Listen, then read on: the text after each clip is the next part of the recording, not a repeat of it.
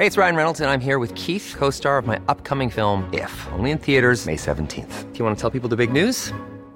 All right, I'll do. Sign up now and you'll get unlimited for $15 a month in six months of Paramount Plus Essential Plan on us. Mintmobile.com slash switch.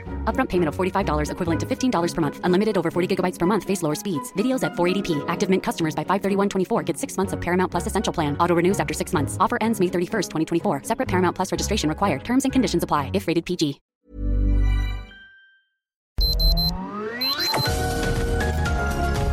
Heraldo Media Group presenta Sergio Sarmiento y Lupita Juárez. Información veraz y oportuna con un toque personal y humano. Por El Heraldo Radio, donde la H suena y ahora también se escucha.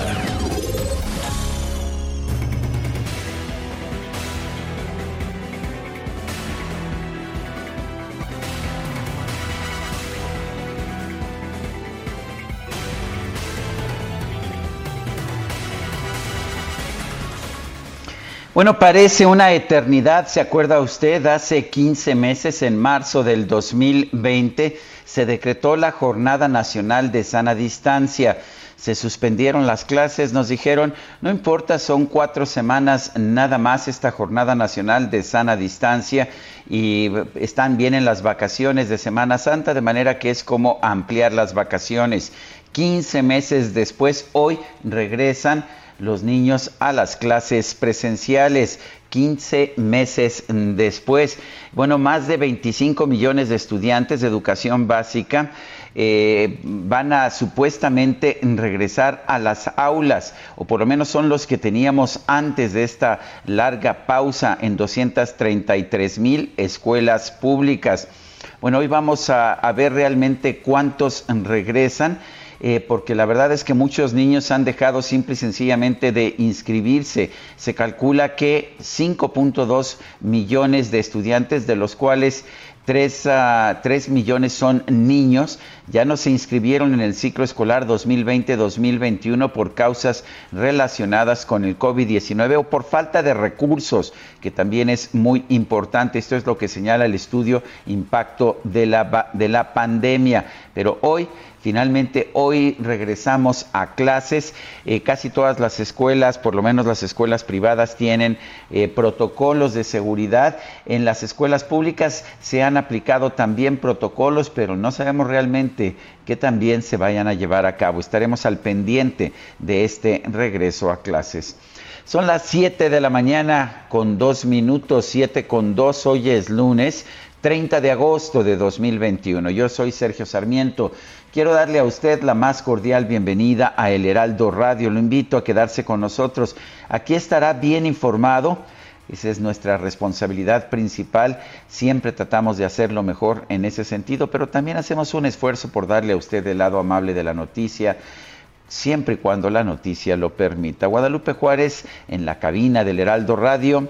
Dinos qué nos tienes esta mañana. ¿Qué tal? ¿Cómo estás, Sergio Sarmiento? Buenos días. Buenos días a nuestros amigos del auditorio. Bienvenidos a las noticias, en especial en este día, ¿no? Donde inicia este ciclo escolar con clases presenciales en medio de la pandemia, en medio de una situación, pues muy compleja por la manera en que tienen que regresar los niños a la escuela, mucha incertidumbre, eh, viendo cómo los papás van a hacerse bolas, porque pues en algunos casos las escuelas estarán solamente dando clases por tres horas con 30 minutos. Hay papás que están trabajando, que van a tener que salirse de boleto, van a tener que ir por el chavito, llevarlo a su casa, regresarse al trabajo. Medio complicado, complejo este nuevo retorno a la escuela en las clases en esta modalidad. Hay algunos niños que escogieron de plano estar en la modalidad a distancia, no van a regresar a las escuelas, pero bueno, pues así está la situación, mucho nervio, mucha expectativa. Vamos a ver qué es lo que ocurre. Había pues diferentes posiciones, la posición ni siquiera blanco o negro, la posición en, en el ¿Qué va a pasar? Vamos a ver las cosas en tono medio, que regresen, que no regresen, los grupos que sí estaban de acuerdo, los que no estaban de acuerdo, algunos especialistas que decían que no, algunos maestros que decían, bueno, es que ya es momento. En fin, vamos a ver, ojalá que todo salga bien y que no tengamos que pues está reportando alguna situación extraordinaria, que los protocolos sí se apliquen y sí sirvan. Y bueno, el presidente Andrés Manuel López Obrador mandó un nuevo mensaje de Chiapas, desde Chiapas, a la disidencia magisterial en la entidad. Y es que, pues el viernes no fue el único día en que le bloquearon ahí los maestros de la coordinadora, que por cierto, los maestros de la coordinadora no están de acuerdo en regresar a las clases presenciales. Dicen que no hay la capacidad para que esto ocurra. Pero bueno, pues el presidente, el presidente López Obrador ya les mandó un mensajito, sí, a la coordinadora, a estos que eran sus cuates, a estos que ayudó, a estos que les ha dado dinero. Ni frena ni la gente detienen al presidente. Al presidente le gusta mucho hacer este tipo de eslogans, este tipo, ya sabe usted, de frases que, que se quedan, que pegan. Bueno, pues ahí les mandó esta frase. Integrantes de la coordinadora bloquearon por tercera ocasión el paso del presidente durante su gira por Chiapas, esto previo a la inauguración del Hospital General de la zona del IMSS. A su llegada al hospital, la camioneta, si esta suburban grandota del mandatario fue encapsulada de nuevo por 10 minutos por los docentes y bueno, a pesar de que los manifestantes indicaron que permitirían el paso, integrantes de la ayudantía estuvieron abriendo el paso a la camioneta entre empujones. El presidente recordó que en su administración se dio marcha atrás a la reforma educativa aprobada en la administración de Enrique Peña Nieto y sostuvo que se trata de una sección de la coordinadora que nunca ha estado con su movimiento, pues en las elecciones incluso recurrieron a la quema de urnas, por lo que sus retenciones no son más que un asunto político, era lo mismo que había dicho el viernes, que era un asunto no del magisterio, que era un asunto más bien de cuestiones políticas. Bueno, y en otros temas, eh, pegó, pegó el huracán Nora, eh, tocó tierra el sábado en Puerto Vallarta y dejó pues fuertes lluvias y causó daños materiales como inundaciones y derrumbes allá en, en Puerto Vallarta. Provocó el derrumbe parcial de un hotel en, en esa ciudad y lo que le puedo decir también es que falleció un menor de nacionalidad española de 13 años de edad, Francisco Prados Asensio Curro, quien tenía 13 años y se alojaba con su familia en ese hotel, en ese edificio que se derrumbó en el centro de la ciudad. El alcalde Jorge Quintero Alvarado eh, dice que se han iniciado revisiones en hoteles para determinar el impacto del huracán sobre el turismo extranjero alojado en el municipio. Mientras tanto, sigue la búsqueda de la conductora, de la conductora de una camioneta que fue arrastrada por la corriente a bordo de este vehículo a consecuencia del desbordamiento del río Cuale en ese municipio. Cuatro parejas de origen extranjero fueron rescatadas del hotel que se desplomó en el centro de Puerto Vallarta y se desalojó a 200 personas de las inmediaciones de la comunidad El Pitillal, quienes fueron trasladadas a un refugio temporal. También se desalojó a más de 30 comunidades de los municipios de Cabo Corriente, Tomatlán, Cihuatlán, El Tuito y Autlán. Son las 7 de la mañana con 7 minutos.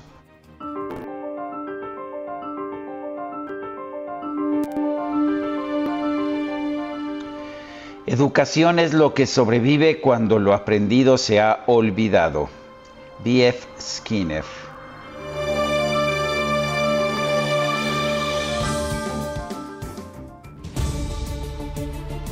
Bueno, y las preguntas, ya sabe usted que nos gusta preguntar, a mucha gente que nos escucha le gusta responder. El viernes pasado preguntamos ¿Qué piensa usted del reemplazo de Olga Sánchez Cordero por el gobernador de Tabasco, Adán Augusto López, en la Secretaría de Gobernación? Una buena medida nos dijo 9.7%, error 39%, quién sabe 51.4%, recibimos 5.187 participaciones. Te pasaste. Bueno, pues esta mañana ya coloqué en mi cuenta personal de Twitter Arroba Sergio Sarmiento, la siguiente pregunta. ¿Está mandando usted o mandaría si los tuviera a sus hijos a la escuela hoy? Nos dice que sí, 22.5%, que no 72.7%, no sé 4.8%. En 31 minutos acumulamos ya 2.200, 2.110 votos, se me acaba de actualizar.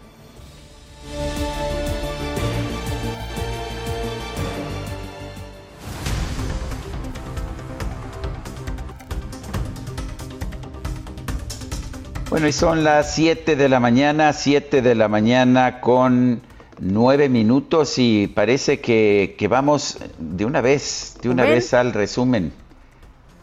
Ah, bueno, ¿no?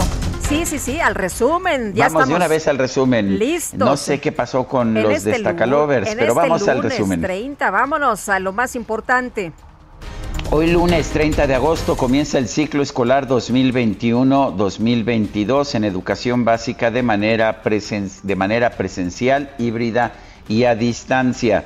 25.4 millones de estudiantes de preescolar, primaria y secundaria volverán a la escuela de manera escalonada de acuerdo con la guía para el regreso responsable y ordenado a las escuelas de la SEP. Bueno, los gobiernos de Baja California, Colima y Sinaloa informaron que van a posponer el regreso a clases presenciales debido a los efectos del paso del huracán Nora. Los estudiantes no van a regresar a las aulas. Se tiene pensado que esto podría ocurrir el lunes 13 de septiembre. Esta mañana la Secretaría de Seguridad Ciudadana de Ciudad de México está aplicando un operativo de regreso a clases con un despliegue de 8.000 elementos que resguardan 9.421 escuelas públicas y privadas. Y en Oaxaca, tan solo 2.500 de las 13.000 escuelas que hay en el estado van a abrir las puertas este lunes a clases semipresenciales, es decir, alrededor del 80% van a estar cerradas. Y tras liberar un tercer bloque, bloqueo de la CENTE en su gira por Chiapas, el presidente Andrés Manuel López Obrador le mandó un mensaje al magisterio.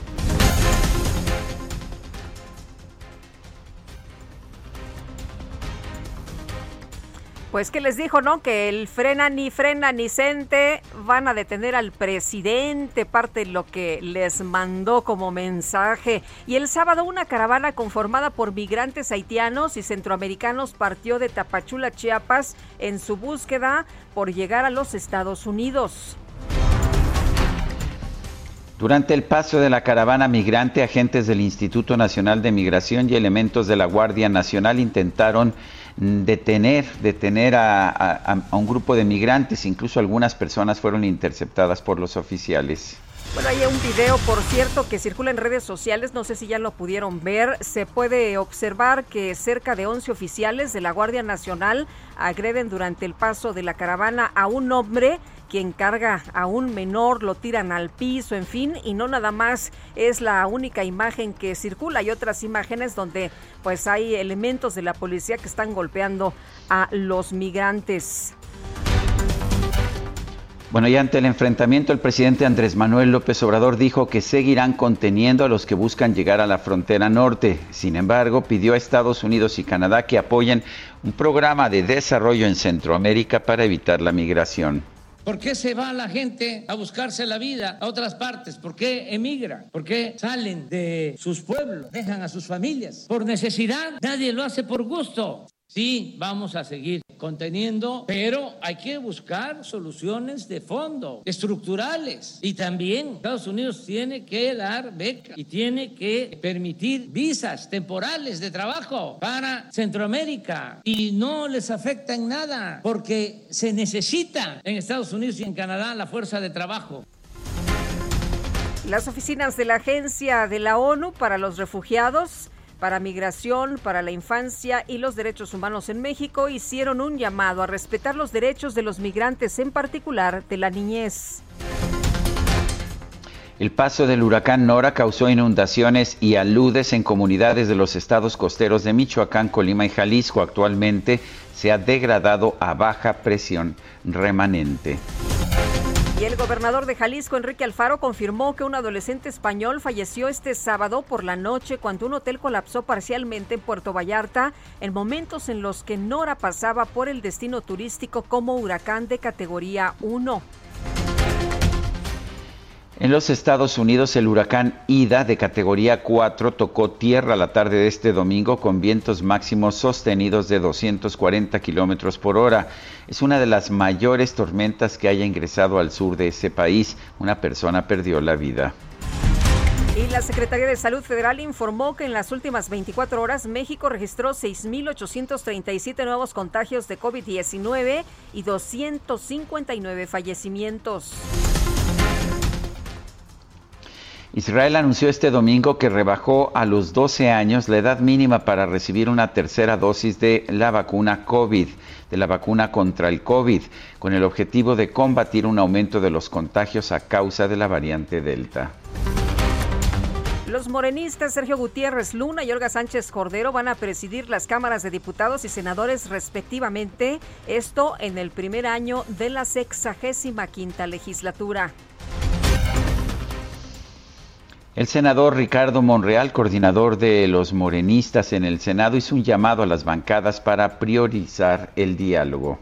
Tres años nos han bastado para conocernos y saben que quienes conducimos al grupo parlamentario lo hacemos con honor, con respeto a la palabra. Les quiero decir a los grupos parlamentarios que profundicemos el diálogo, el debate, no importan las horas que nos tardemos.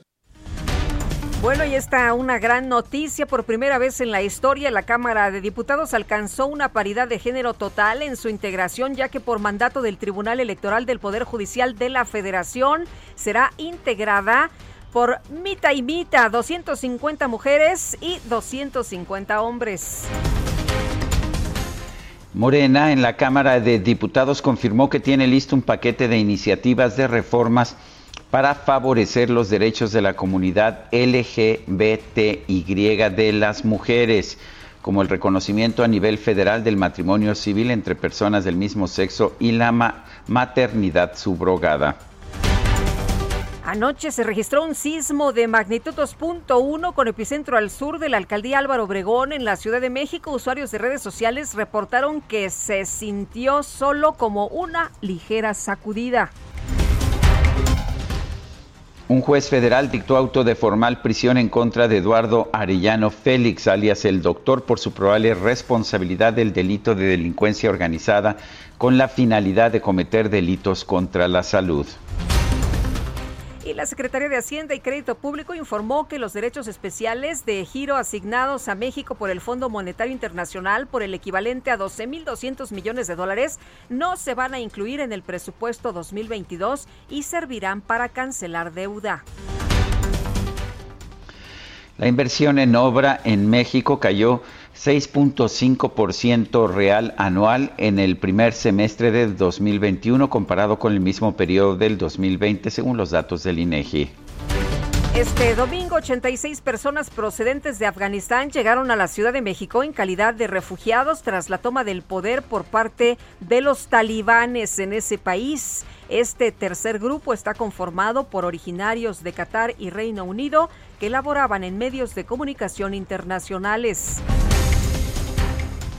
El presidente Joe Biden de los Estados Unidos se reunió en privado con las familias de los 13 soldados estadounidenses muertos en el reciente ataque en el aeropuerto de Kabul, lo que lo convirtió en el cuarto mandatario en presenciar el retorno de restos de soldados caídos en Afganistán. Y de acuerdo con un funcionario del derrocado gobierno de Ashraf Ghani, a menos de 48 horas de la retirada definitiva de los Estados Unidos de Afganistán, varios cohetes fueron lanzados contra el aeropuerto de Kabul. La tarde de este domingo en la zona de Times Square en Nueva York se registró un tiroteo que causó que decenas de personas huyeran por el pánico. Una persona resultó herida. La información fue confusa. Primero se dijo que, que tiros, después se dijo que no habían sido tiros y bueno, pues finalmente confusa esta información. En información de los deportes, Mónica Rodríguez junto a su guía Kevin Aguilar conquistó la medalla de oro de pues número 100 para México en la historia de los Paralímpicos. La velocista se impuso en la final de la prueba de los 1500 metros en eh, T11E, impuso un nuevo récord mundial y más tarde Gloria Zarza consiguió la primera medalla de plata para México en lanzamiento de bala.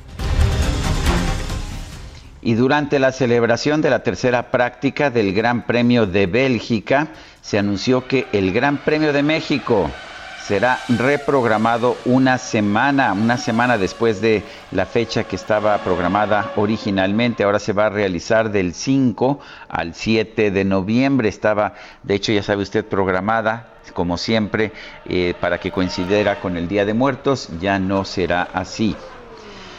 Son las 7 de la mañana con 19 minutos. Las destacadas del Heraldo de México. Bueno, y vámonos a las destacadas con Itzel González. ¿Cómo estás, Itzel? Muy buenos días.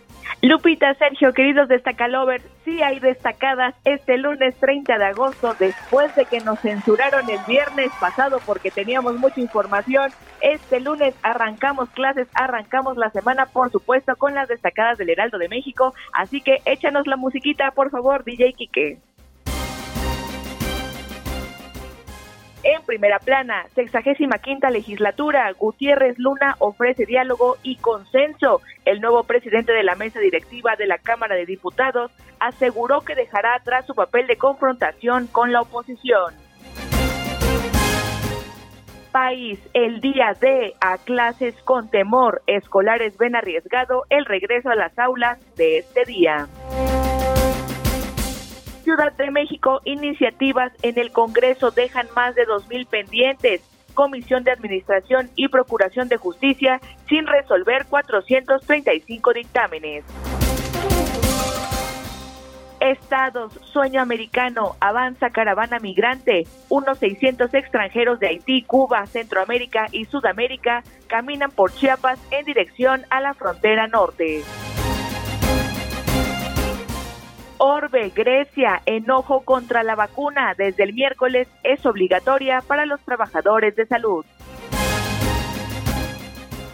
Meta, grita México, el azul rescata empate, la máquina suma su sexto juego sin caer en el torneo, pero mantiene un accionar irregular. Y finalmente, en mercados, adjudicación directa, compran 69% de medicinas sin licitación. Según datos de Compranet, se ejercieron 30.655 millones de pesos a agosto en adquisiciones. Sergio Lupita, amigos, hasta aquí las destacadas del Heraldo. Feliz lunes. Gracias, muy buenos días, Itzel.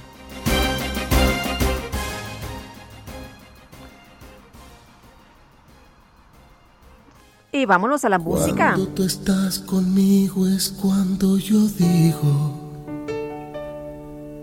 que valió la pena todo, todo lo que yo he sufrido. No sé si es un sueño aún o es una realidad. Pero cuando estoy contigo es cuando digo que este amor que siento es porque tú lo has merecido. Yo, de agosto de 2016 falleció uno de los grandes de la música mexicana, Juan Gabriel. Hoy lo recordamos a cinco años de su fallecimiento. Nació en Michoacán el 7 de enero de 1950 y murió en Santa Mónica, California, el 28 de agosto de 2016. Su nombre real era Alberto Aguilera Valadez. Todos lo conocemos como Juan Gabriel o como Juan Ganó Guadalupe. Como Juanga, el querido Juan Gabriel. Y la verdad de las cosas es que Sergio, uno de los grandes ídolos de la música en México, Abrázame que el tiempo es oro si tú estás conmigo. Y empezamos con esta que se llama Abrázame muy fuerte. Este originario de Parácuaro, Michoacán, ha dejado una huella muy profunda. No hubo manera, ¿verdad?, de que yo votara por alguien más. Ni que tú ni que nadie. Pasando el tiempo tú lo has detenido. Pues ni modo. Bueno, y le recuerdo que nos gusta escuchar sus mensajes, sus cuestionamientos, también pues sus palabras de aliento. Lo puede usted hacer a nuestro número de WhatsApp, nos puede mandar mensajes de voz o mensajes escritos. El número es el 55 20 10 96 47. Repito, es el 55 20 10 96 47. Nos gusta, nos gusta mucho escuchar sus puntos de vista y bueno, pues los, los estaremos esperando a lo largo del programa de hoy.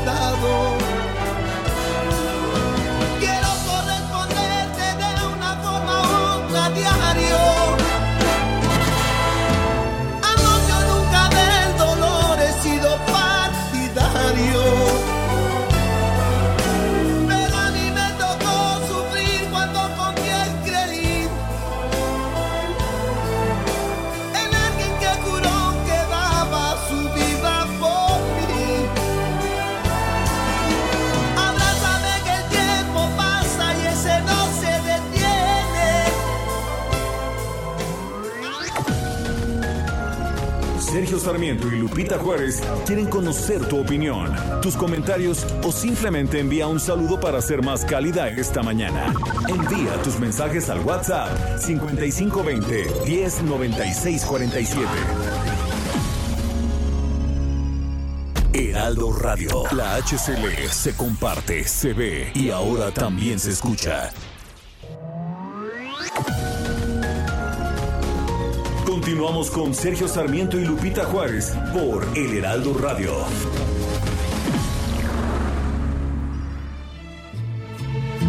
Que seas muy feliz, estés donde estés, cariño. No importa que ya no vuelvas jamás conmigo.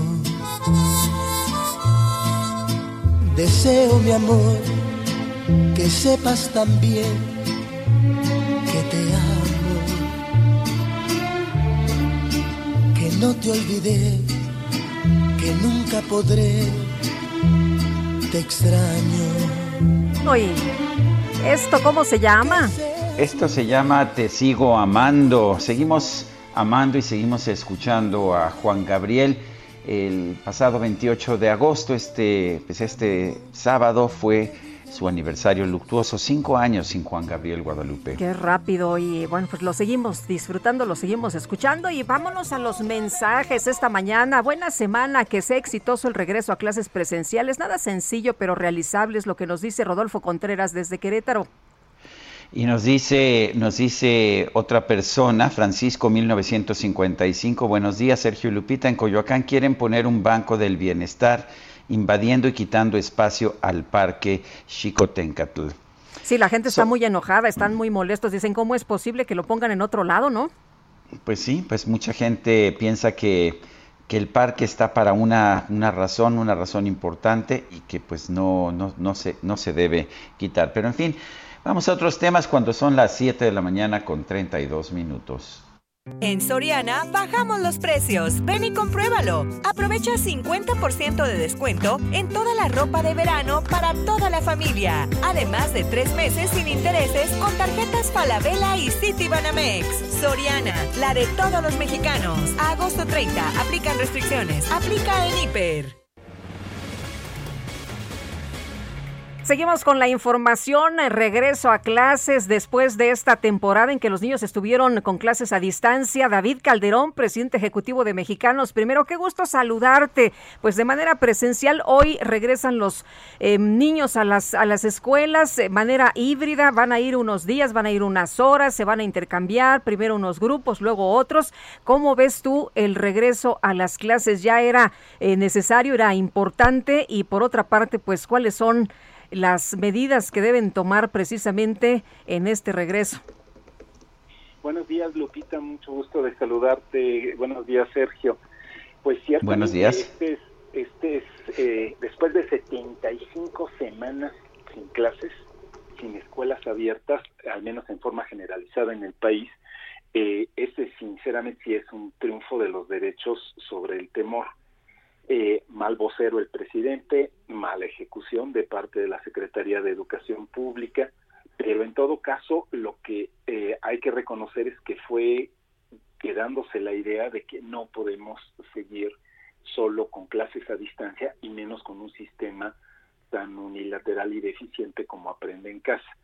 Entonces, eh, por supuesto, se necesitan observar todas las medidas, eh, en nuestra página pueden encontrar un protocolo tipo más allá de las nueve recomendaciones genéricas, obviedades que plantea la Secretaría de Educación Pública, un auténtico protocolo en una comunidad escolar, y así lo han mostrado varias eh, a lo largo del país, pues implica una lista de cotejo que todos los días verificas y que hay responsables y que ya se midieron las distancias y se verifica la ventilación, etcétera. Entonces, pues muchísimo cuidado con la ventilación, cubrebocas, cada quien que lleve su agua, cada quien que lleve su comida, y van a ir llegando poco a poco. Es el piloto que no tuvimos, es el verano que no se hizo.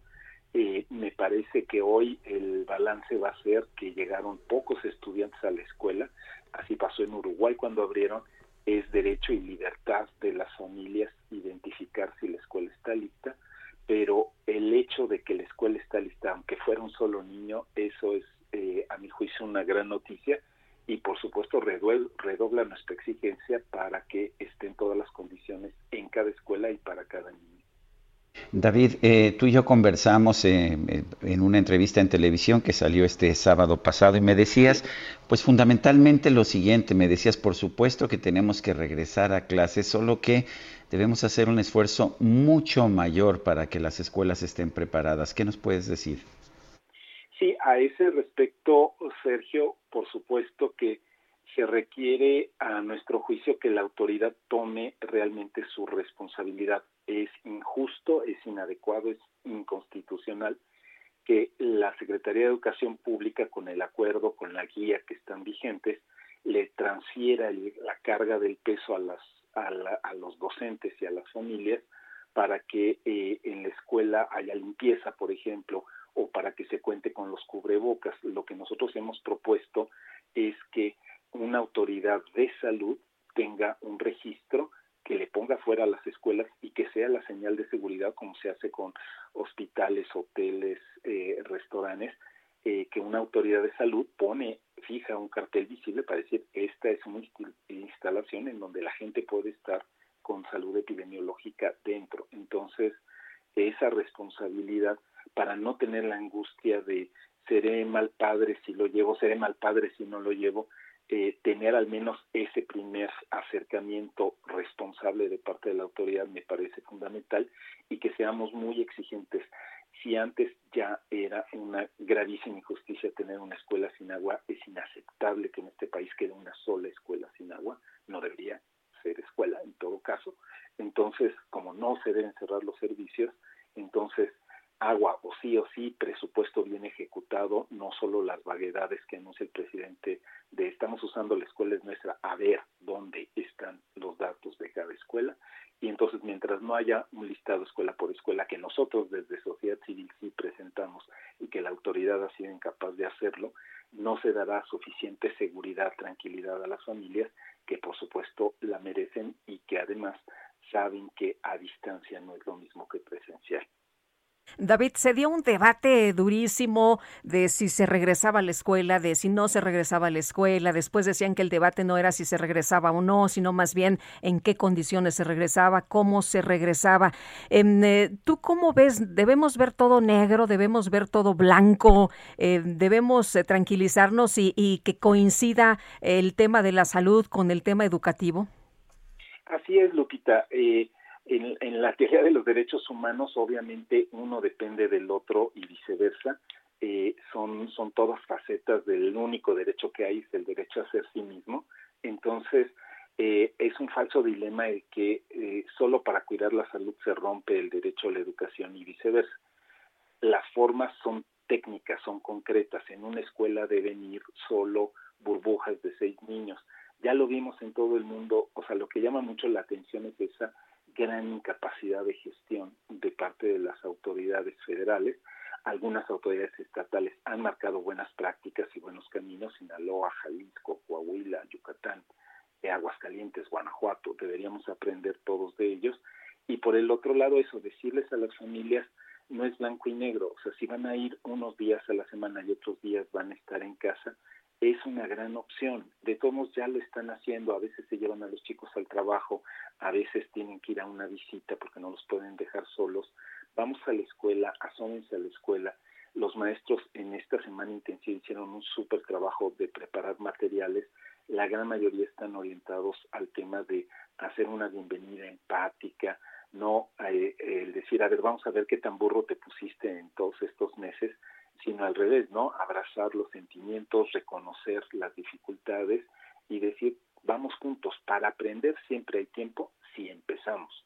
Y sobre todo, los temas cognitivos se van dando eh, en un enfoque más pedagógico, más didáctico, cuando nos olvidamos de los planes y programas y de la programación toda cuadriculada que suelen tener los libros de texto, aprende en casa. Entonces, invitar a las familias a decir, es un matiz, asómense ustedes a la escuela como adultos responsables, vean si hay elementos para que esté seguro y entonces no dejen a niñas y niños en su casa porque merecen estar con sus padres y estar en un proceso de aprendizaje más completo y más orgánico. Pues David, como siempre, apreciamos mucho que puedas platicar con nosotros. Buenos días. Buenos días, Lupita. Sergio, un abrazo. Gracias a David Calderón, presidente ejecutivo de Mexicanos Primero. Son las 7 de la mañana con 40 minutos. En Soriana bajamos los precios. Ven y compruébalo. Como el aceite canoil de 946 mililitros o el arroz Valley Foods de 900 gramos, compra uno y lleve el segundo al 50% de descuento. Soriana, la de todos los mexicanos. Agosto 29. Aplica sobre el mismo artículo. Aplica restricciones. Aplica en Hiper y Super. Javier Ruiz se encuentra en el Zócalo Capitalino. Adelante, Javier. Hola, Sergio Lupita, ¿qué tal? Excelente mañana. Y justamente tenemos una manifestación, son aproximadamente 60 personas del movimiento por nuestros desaparecidos. Han llegado frente a Palacio Nacional, han colocado una leyenda con pintura en blanca de dónde están los 90 mil desaparecidos. Están exigiendo al gobierno federal pues la aparición y también la justicia por los mismos. Han colocado pues prendas justamente en el circuito del Zócalo de la ciudad, para mencionar pues esta leyenda, prendas que usaban para las personas desaparecidas. Al momento también se monta un operativo por parte de elementos de la Secretaría de Seguridad Ciudadana, está prácticamente blindado, son pocas las personas que lograron ingresar pues aquí al primer cuadro de la capital, para quien viene transitando sobre 20 de noviembre, son desviados los vehículos hacia la avenida José María Pino Suárez, algunos más hacia la zona del eje central Lázaro Cárdenas. Hay que evitar este punto, la alternativa por supuesto es utilizar el paseo de la reforma, porque en el eje central también tenemos manifestantes. De momento, Sergio Lupita, es el reporte que tenemos. Muy bien, gracias Javier Ruiz. Estamos atentos, buenos días. Buenos días, Israel Lorenzana en Insurgentes Norte, cuéntanos. Sergio Lupita, muchísimas gracias, un gusto saludarles. Pues fíjense que ya tenemos contratiempos para nuestros amigos que se desplazan a través de la Avenida de los Insurgentes desde la México Pachuca, a través de Indios Verdes y con dirección hacia la raza, carriles centrales, muy comprometida. Hay que recomendarles a nuestros amigos utilizar desde la zona del Río de los Remedios, la Avenida Centenario para desplazarse hasta Martín Carrera y poderse incorporar a Ferrocarril Hidalgo y finalmente llegar hacia la zona de Congreso de la Unión. El sentido opuesto a través de insurgentes se presenta totalmente libre y por supuesto como una buena alternativa para nuestros amigos que van con dirección hacia la México Pachuca, la vía Morelos o por supuesto el perímetro de Tlanepantla en el Estado de México. Todavía está mojado el pavimento, hay que manejar con mucho cuidado y recordar que estuvo lloviendo durante toda la noche, así que bueno, pues no hay que exceder los límites de velocidad. Sergio Lupita, la información que les tengo. Gracias Israel, buenos días. Hasta luego. La Unión Industrial del Estado de México pidió capacitar a los directores de las escuelas para enfrentar casos de COVID-19. Leticia Ríos nos tiene la información.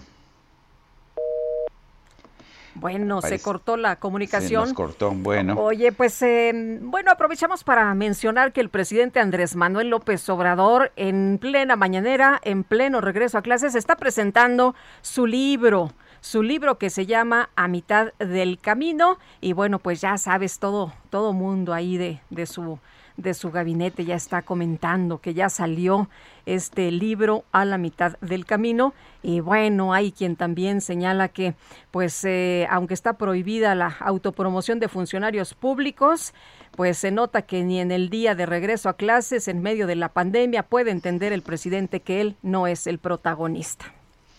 Bueno, y vamos a regresar con Leticia Ríos, que nos tiene información desde el Estado de México. Adelante, Leticia. Muchas gracias, Sergio Lupita. Buenos días. Para informarles que con el retorno a clases presenciales que arranca con el ciclo escolar 2021-2022 este lunes, es necesario capacitar a los directores de las escuelas del Estado de México para que sepan cómo actuar ante la presencia de casos de COVID-19, ya que no será suficiente el personal de la jurisdicción sanitaria para hacer intervenciones, aseguró Francisco Cuevas Dobarganes. El director de la Unión Industrial del Estado de México consideró que aunque hay disposición de las autoridades estatales para actuar a través de la jurisdicción sanitaria ante un posible caso sospechoso a COVID-19, no será suficiente con el personal de salud ni con la capacidad para evaluar e intervenir todas las escuelas y tomar las decisiones requeridas. De acuerdo con las disposiciones del gobierno del EDOMEX, esta dependencia determinará el cierre del plantel si se llegaran a registrar varios casos positivos a COVID-19. Sin embargo, los industriales señalaron que los responsables de las escuelas deberían de tener la capacidad de actuar de manera inmediata y evitar la propagación del virus.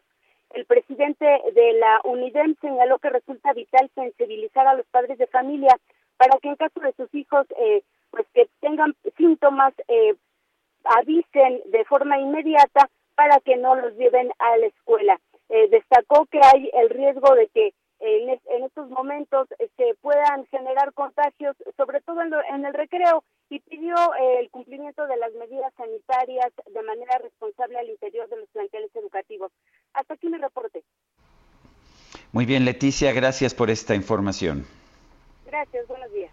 Y hoy comienzan las clases semipresenciales en más de 3.000 escuelas de Oaxaca. Karina García, cuéntanos cómo está la situación por allá.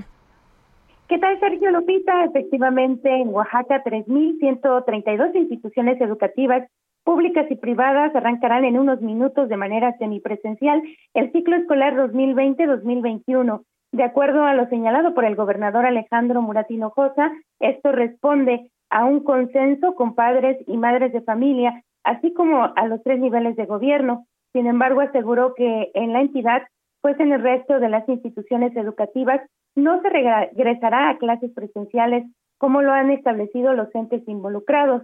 El director del Instituto Estatal de Educación Pública, Francisco Ángel Villarreal, precisó que son 2.686 escuelas públicas que representan un 25% del total es decir, más de 13 mil que iniciarán en unos minutos con clases híbridas, mientras que unas 446 instituciones privadas, que representan un 85%, también asistirán a sus aulas.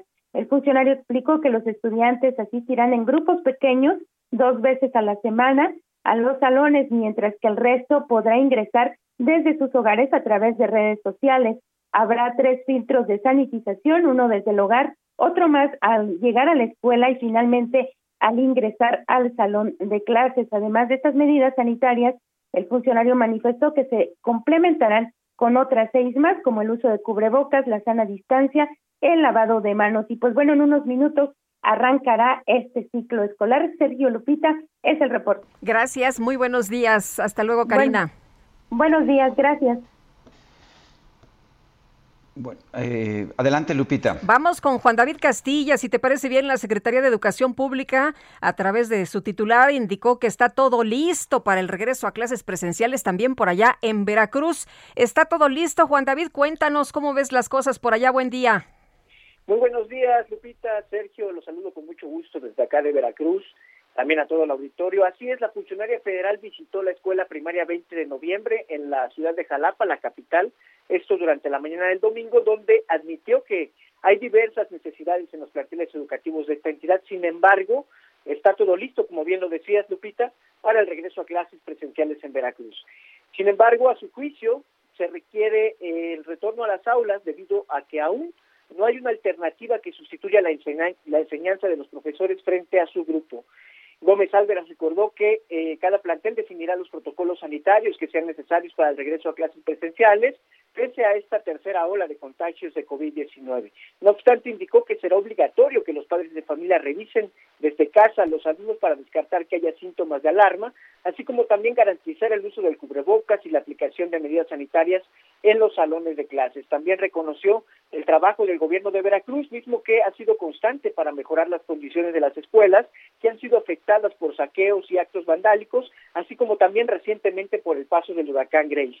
Cabe mencionar, Sergio Lupita, que la Secretaría de Educación de Veracruz reporta daños en 4.000 planteles educativos por ambos motivos mencionados y en estos planteles no habría condiciones para este retorno a las aulas. Sin embargo, si se habla de que habrá el regreso a clases presenciales en más de 20.000 escuelas, Sergio Lupita. Bueno, pues tomamos nota entonces y te pedimos que estés ahí pendiente para que nos vayas informando. Gracias, Juan David. Excelente día, nos vemos. Hasta luego.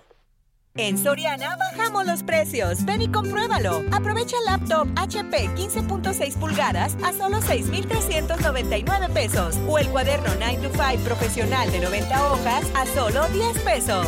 Soriana, la de todos los mexicanos. Agosto 29. Aplican restricciones. Aplica en Hiper y Super. Sé que este año es. Mm, va a ser muy difícil porque vamos a estar en cuarentena y vamos a estar yendo a la escuela, pero yo, yo estoy muy nerviosa, pero todo va a salir bien. Estoy muy feliz de volver a la escuela y tengo muchos nervios, pero feliz porque hace mucho que no veía a, mis amigos, a mis maestras, al director, a todo lo de la escuela y tengo nervios, pero estoy contenta y feliz de estar ahí.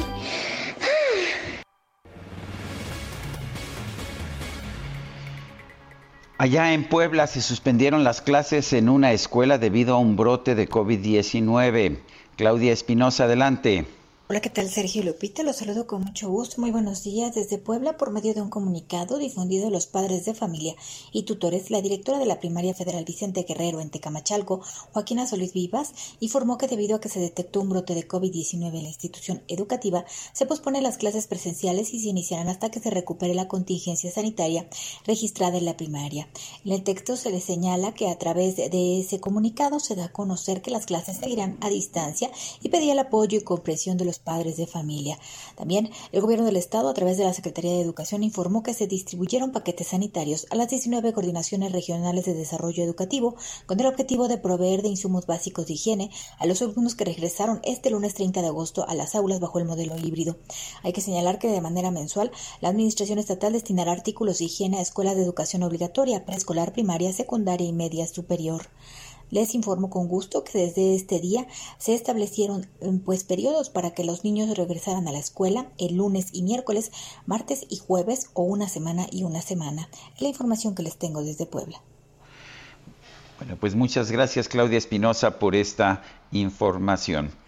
Bueno, por otra parte, el canciller Marcelo Ebrard afirmó que pues no funciona el encarcelamiento de opositores al referirse al proceso de diálogo, pero no crea que aquí en México, ¿eh? No, entre el gobierno de Nicolás Maduro y la oposición venezolana, en la cual México está sirviendo de sede. Las sanciones son inmorales y además ineficaces, por lo que hemos visto en toda la historia. No recuerdo algún caso de sanciones impuestas a un país que haya dado buen resultado. Provocan sufrimientos muy grandes y en una pandemia es una inmoralidad o una agresión a la ética y no provoca provocan lo que buscan. Entonces, ¿qué se está buscando? Pues una combinación de voluntades porque las sanciones no funcionan, pero tampoco funciona que se tenga en prisión a los opositores solo porque lo son. Tampoco funciona que haya una cerrazón a tal nivel que se aísle por completo de todo el mundo, fue lo que señaló el canciller.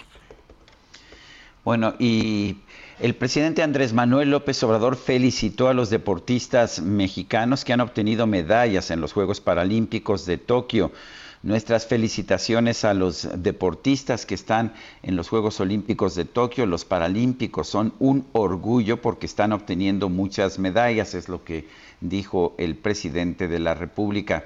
En la mañanera, el mandatario adelantó que cuando estos deportistas regresen al país, se va a reunir con ellos, así como con los que ganaron medallas en los pasados Juegos Olímpicos, eh, los que obtuvieron cuatro medallas y toda la delegación con sus entrenadores, porque a todos se les hará un reconocimiento. El presidente también dio a conocer que a las 8 de la mañana se harán distintos enlaces a centros escolares, esto pues en unos minutos más, eh, porque este lunes se reinician las clases presenciales en todo el país. Son las 7 de la mañana, 7 de la mañana con 53 minutos. El INEGI dio a conocer ah, información esta mañana eh, que es sobre las características de las defunciones fetales registradas en México durante 2020. Se registraron 22.637 muertes fetales que corresponden a una tasa nacional de 6.7 por cada 10.000 mujeres en edad fértil. El 82.9% de las muertes fetales ocurrieron antes del parto, 15.6% durante el parto y 1.5% en casos no especificados. Le recuerdo nuestro número de WhatsApp es el 55 2010 96 47. Regresamos que nunca mi amor te digan adiós un día. Perdóname mi amor por todo el tiempo que te amé, te hice daño. Te amé de más y fue mi error, que soledad estoy sin ti, lo estoy pagando. Sergio Sarmiento y Lupita Juárez quieren conocer tu opinión, tus comentarios o simplemente envía un saludo para ser más cálida esta mañana. Envía tus mensajes al WhatsApp 5520 109647. Heraldo Radio, la H que sí suena y ahora también se escucha. Continuamos con Sergio Sarmiento y Lupita Juárez por El Heraldo Radio.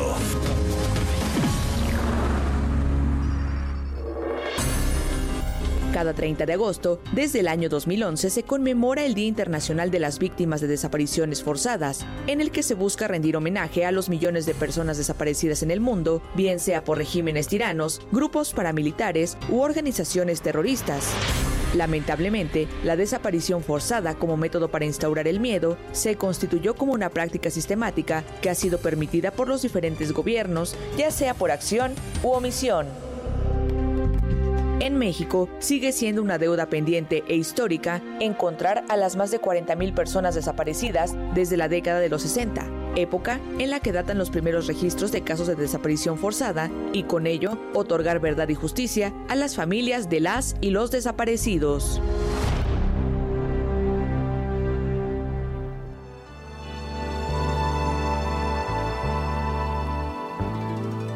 Querida, cada momento de mi vida, yo pienso en ti más cada día. Mira mi soledad, mira mi soledad, que no me sienta nada bien. Oh, ven ya, querida. No me ha sanado bien la herida. Esto se llama Querida. Seguimos escuchando a Juan Gabriel. Lo recordamos a cinco años de su fallecimiento. Él murió el 28 de agosto de 2016. Nada bien. Bueno, tuvimos la oportunidad de verlo alguna vez, Sergio, en el Auditorio Nacional. Impresionante su show, el cuate con una energía. Qué bárbaro, qué bárbaro, cómo se movía en el escenario. No, hombre, era la verdad sensacional poder verlo. Lo he pasado yo sin ti. Y vámonos a los mensajes. Buen día, tengo una duda. El diputado Toledo se quedó sin fuero para esta legislatura, pero fue reelecto para la siguiente. ¿No será que el primero de septiembre lo vayan a meter a la Cámara en la cajuela de un coche para que le den fuero e impunidad? Recordemos a eh, Godoy y Alejandro Encinas. Dice otra persona, buenos días Sergio y Lupita, disculpa, no me quedó claro el nombre verdadero de Juan Gabriel y gracias, que tengan un lindo día y cuídense mucho y saludos a todos en el auditorio. El nombre original de Juan Gabriel era Alberto Aguilera Valadez, repito, Alberto Aguilera Valadez. Son las 8 de la mañana con 3 minutos. Vuela a Puerto Vallarta con Viva. El pronóstico del tiempo. Sergio Sarmiento y Lupita Juárez. Patricia López, meteoróloga del Servicio Meteorológico Nacional de la Conagua. Buenos días, adelante.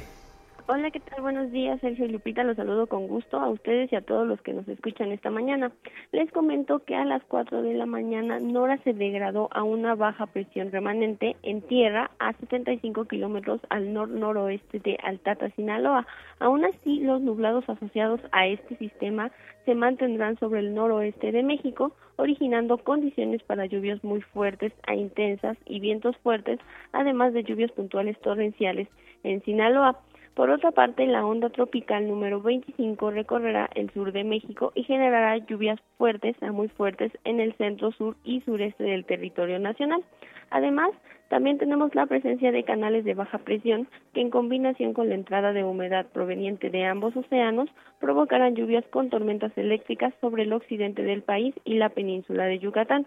Por último, Sergio Lupita, aquí en la Ciudad de México se pronostica cielo nublado la mayor parte del día, con probabilidad de lluvias puntuales muy fuertes, las cuales podrían acompañarse de descargas eléctricas y caída de granizo. La temperatura máxima estimada es de 21 a 23 grados centígrados y la temperatura mínima para mañana al amanecer de 13 a 15 grados centígrados.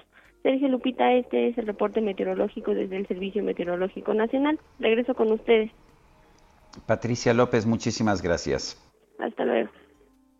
Viva presentó Vuela a Puerto Vallarta con Viva. Y vámonos hasta Houston con Juan Guevara. Juan, ¿cómo estás? Buenos días. Adelante con tu reporte.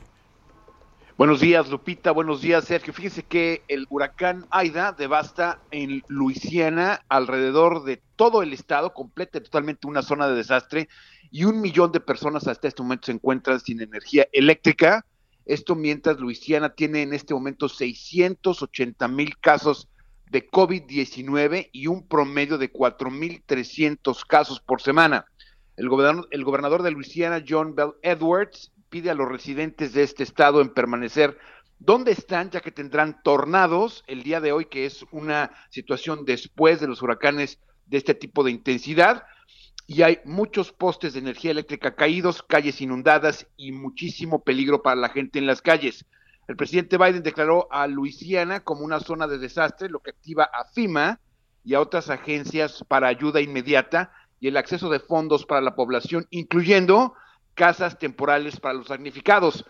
Asimismo, en Afganistán, un nuevo atentado de ISIS-K, eh, pues bueno, tuvo cinco cohetes que pudieron haber sido lanzados contra el aeropuerto Hamid Karzai en Kabul esta mañana.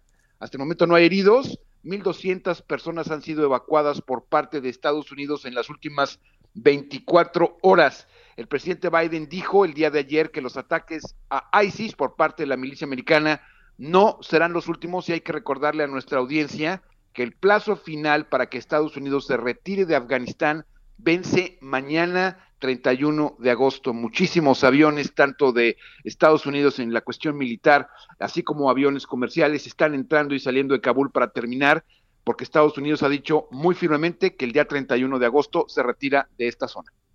Muy bien, pues muchas gracias por este reporte, Juan. Estaremos muy atentos y mucha presión, ¿no? Ya nada más faltan unas horas. Estamos a nada de que se retire Estados Unidos de Afganistán y después de ahí, bueno, se prevén ataques muy sangrientos de eh, los grupos terroristas en, en Afganistán, así que vamos a estar pendientes. Muy bien, gracias Juan. Saludos. Gracias, Juan Guevara. Y la alcaldía de Benito Juárez va a ofrecer pruebas COVID gratis para alumnos que regresen a clases presenciales. ¿Cómo va a operar esto? ¿Cómo va a funcionar? Vamos a preguntarle a Santiago Taboada, él es alcalde de Benito Juárez.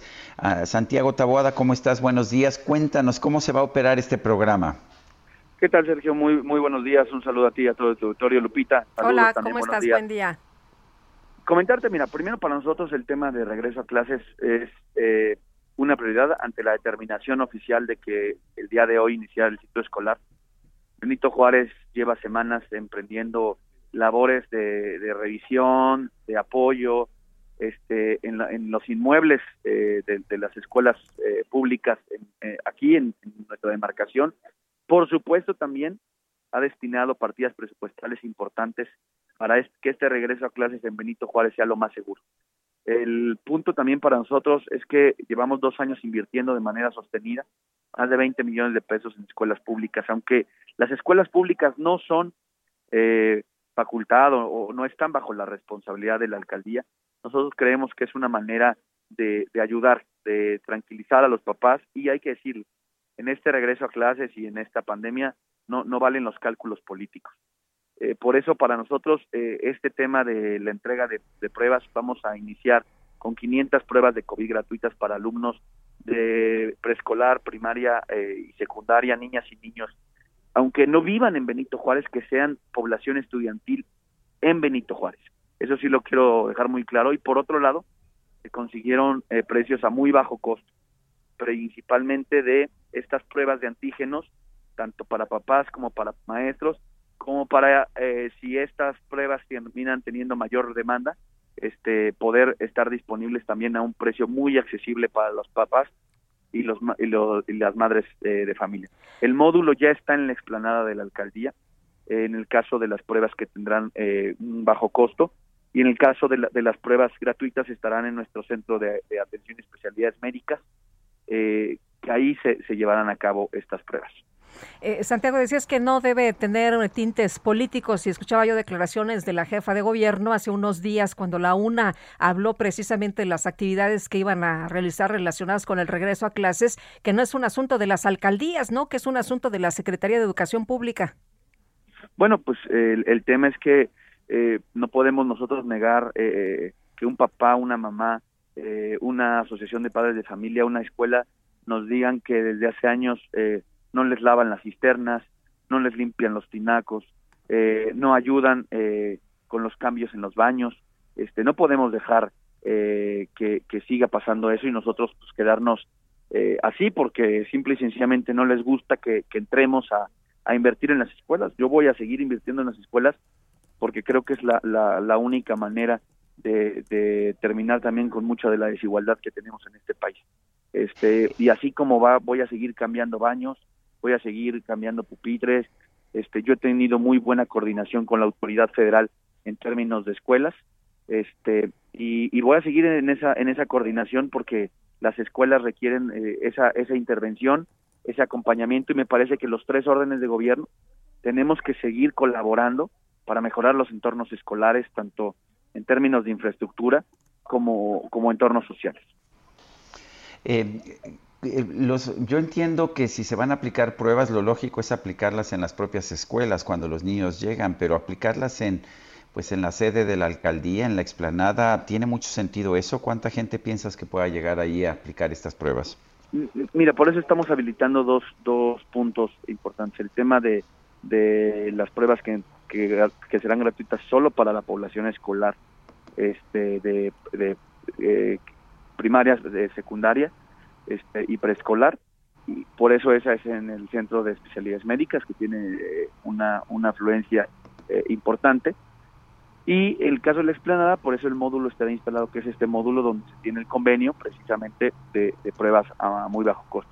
Tiene, tiene esa lógica para poder este, recibir eh, y, obviamente dispersar eh, mucho más eh, mucho más el apoyo.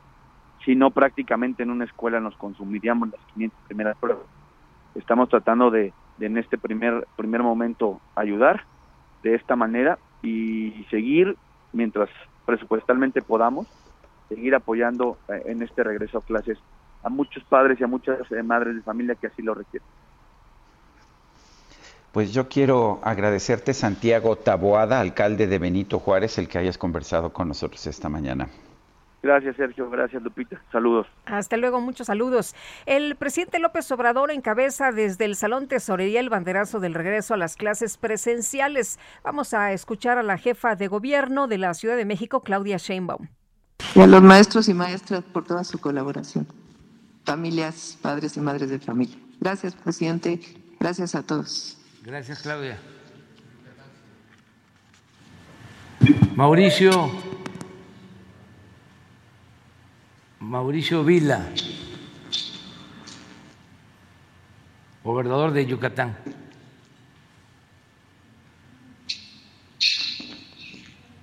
Pues ahí parte de quienes están eh, presentes en esta jornada y también está el titular de la Autoridad Educativa de la CEP en la Ciudad de México, Luis Humberto Fernández. Sergio Sarmiento y Lupita Juárez.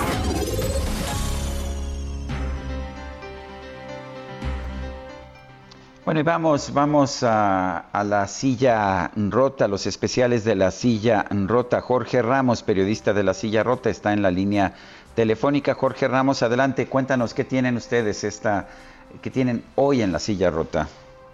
¿Qué tal, Sergio? Muy buenos días, eh, Lupita, auditorio, como todos los lunes, ¿qué tal? Muy buenos días. Pues estamos ya en la víspera de que el presidente Andrés Manuel López Obrador entregue su tercer informe eh, de gobierno.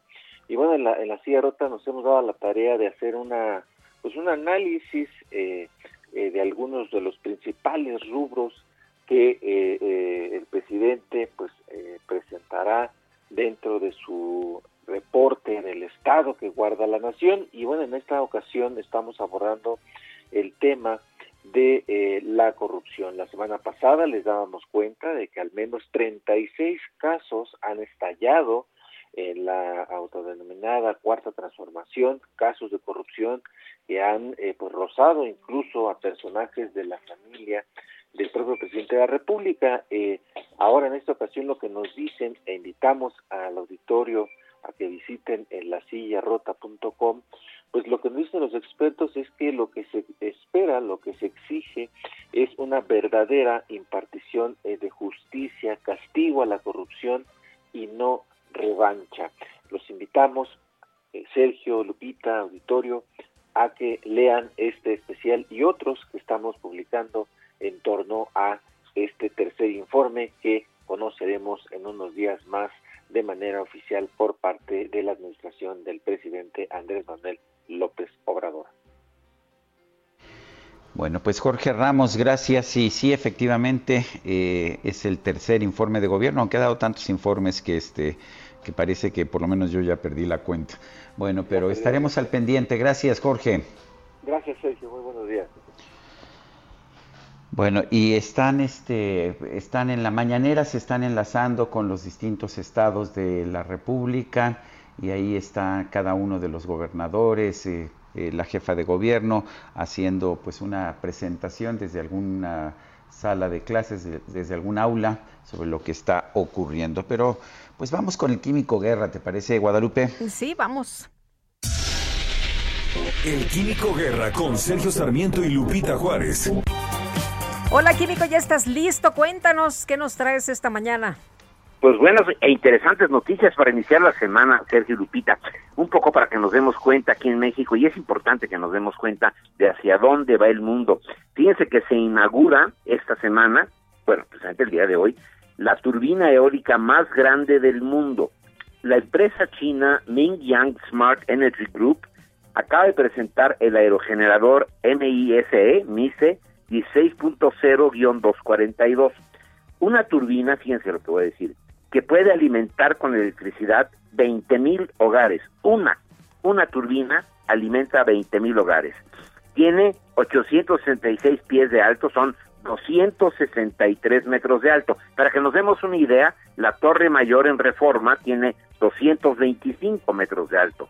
Este aerogenerador es más alto que la torre mayor de reforma. Cada asta tiene 117 metros de largo y su rotación barre un área más grande que seis campos de fútbol. O sea, el área aprovechable, ¿verdad? Con el viento que pasa a través de esta área, es un área equivalente a seis campos de fútbol. Imaginemos en el Estadio Azteca multiplicado por seis, es lo que esta sola turbina está captando.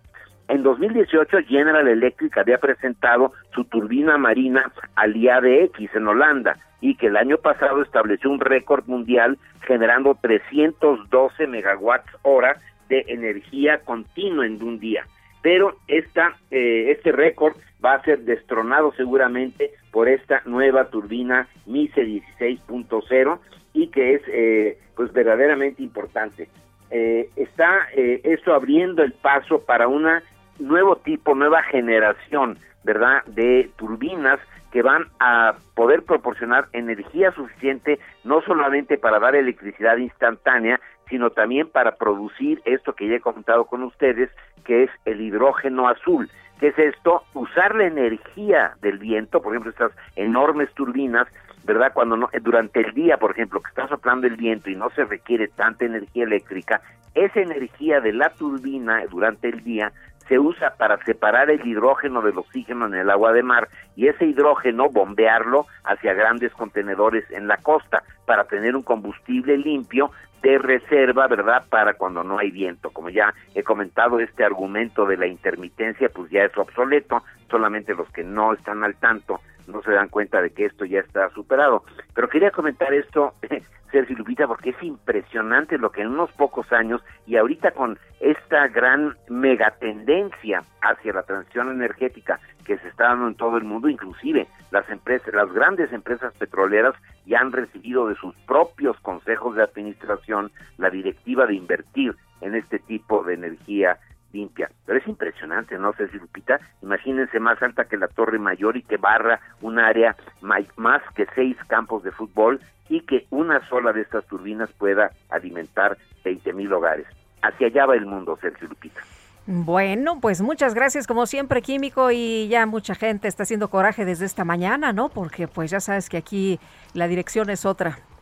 Sí, es, es que luego le roban el viento a, no sé si en Holanda o en China también les roben el viento a las comunidades, pero hasta ahorita ninguna se ha quejado. Muy bien, muchas gracias, Químico. Buen inicio de semana. Igualmente. Son las 8 de la mañana con 20 minutos. El paso del huracán Nora dejó a un menor muerto en Puerto Vallarta. Mayeli Mariscal, cuéntanos. Hola, ¿qué tal? Muy buenos días. Buenos días al auditorio. En el municipio de Puerto Vallarta, los ríos El Pitillal y Cuales se desbordaron a su paso eh, del huracán Nora, trayendo como consecuencia la desaparición de un menor de origen español que posteriormente fue localizado sin vida. Y es que eh, fue también a consecuencia del colapso parcial de un edificio en este municipio de Puerto Vallarta. También hay una mujer la cual fue arrastrada con su vehículo durante la madrugada del domingo. Esta aún no ha sido encontrada. Además, otros arroyos que también se desbordaron aquí en la entidad, en Boca de Tomatlán, el río Tomatlán, en Cihuatlán, el arroyo El Pedregal, eh, en las localidades de San Patricio, Melaque y Villa Obregón, que afectó al menos a 500 casas. Se atendieron también más de 11 deslaves, árboles y postes derribados por fuertes vientos y lluvia en la carretera estatal 80 que se dirige al municipio de La Huerta a Melaque y en la carretera federal 200 que va de Cihuatlán a Puerto Vallarta.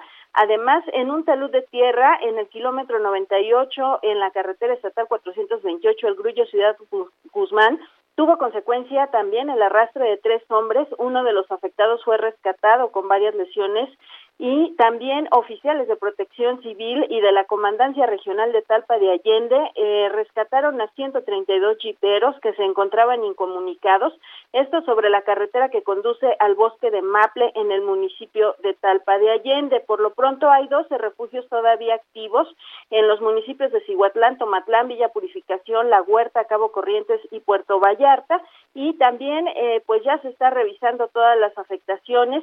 A partir del día de hoy los comités técnicos comenzarán a realizar estos dictámenes eh, para levantar los daños en temas de infraestructura pública, vialidades, carreteras, desarrollo económico, esto por los negocios y comercios dañados, pero también eh, atender a las familias que sufrieron pérdida en sus menajes de vivienda y poder en menos de un mes darles eh, los apoyos de recursos del Fondo Estatal de Desastres Naturales. Esa es la información desde Jalisco. Mayeli Mariscal, como siempre, gracias, un fuerte abrazo. Abrazo, excelente día. Bueno, y en Colima el paso del huracán Nora dejó desbordamiento de ríos, deslaves en las carreteras, el cierre del aeropuerto de Manzanillo y Marta de la Torre, nos tienes toda la información. ¿Qué pasa en este momento? ¿Cómo está la situación? Buenos días.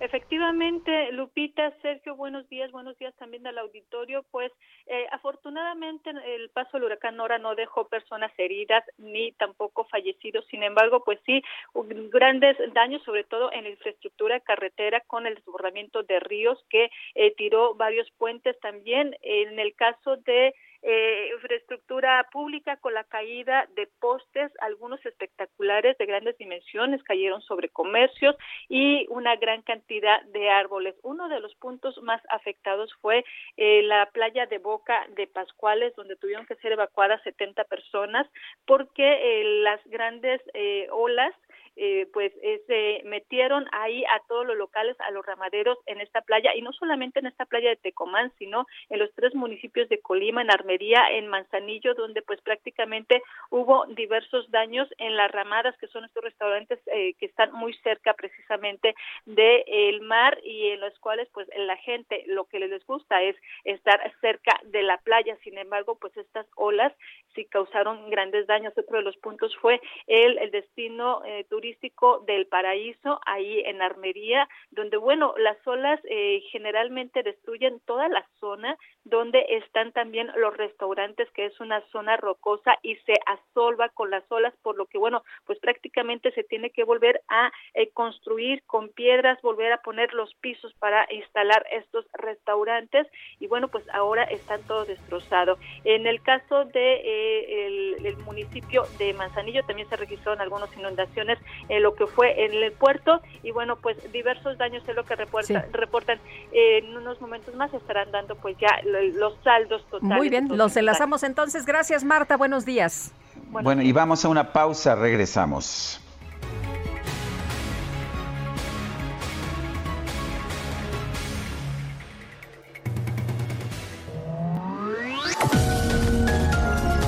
Sergio Sarmiento y Lupita Juárez quieren conocer tu opinión, tus comentarios o simplemente envía un saludo para ser más cálida esta mañana. Envía tus mensajes al WhatsApp 5520 109647. Heraldo Radio, la HCL se comparte, se ve y ahora también se escucha.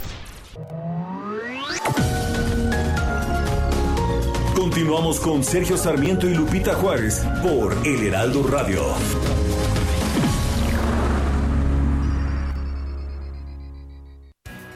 Jaque Mate con Sergio Sarmiento.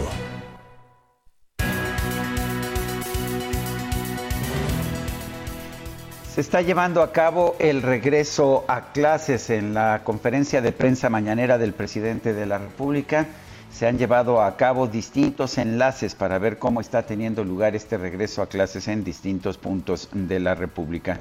Mi posición personal, y la he señalado aquí en varias ocasiones, es que hay que regresar a clases. Nos dijeron que la Jornada Nacional de Sana Distancia iba a durar cuatro semanas. Llevábamos 15 meses sin clases.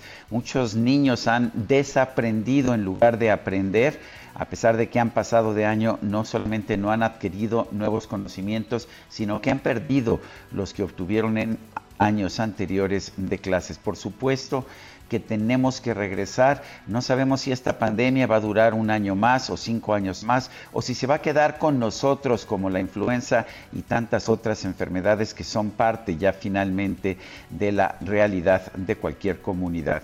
Esto, esto no debe ser ya un obstáculo para el regreso a clases, pero al mismo tiempo tenemos que aprender a vivir con mejores condiciones sanitarias. Tenemos que aprender a convivir con este coronavirus y bueno, pues esto es algo que todavía no hemos aprendido a hacer.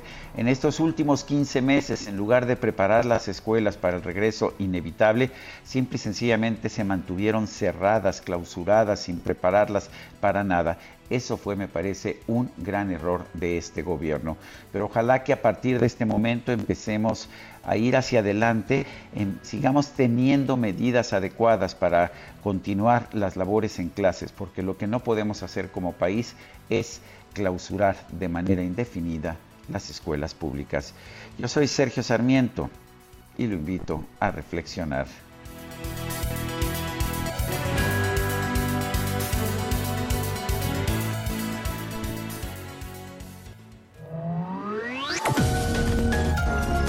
Sergio Sarmiento tu opinión es importante. Escríbele a Twitter en arroba Sergio Sarmiento. En Soriana bajamos los precios. Ven y compruébalo. Como en polvorones, triquitraques y canelitas de 300 gramos, lleva 2 por 50 pesos. Y en leche Lala fresca o UHT de un litro, lleva 3 por 75 pesos. Soriana, la de todos los mexicanos. Agosto 29. Aplican restricciones. Aplica en Hiper y Super. Lupita, Sergio, soy Jan Z. Zarco. No he dejado de escucharlos, pero me robaron el teléfono, ya saben. Pero según no es inseguridad, Pero bueno, o siguen mejorando las cosas supuestamente del gobierno. Qué lástima pensar que es una buena idea que los niños entren a la escuela cuando no hay vacunación para ellos. Es una verdadera lástima. Ojalá que esto lo solucionen pronto. Un abrazo.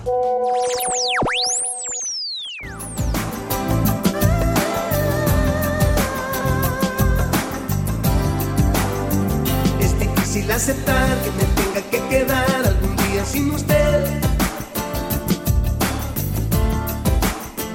Pero así que se tendrá, yo quisiera que jamás, pero mía usted no es.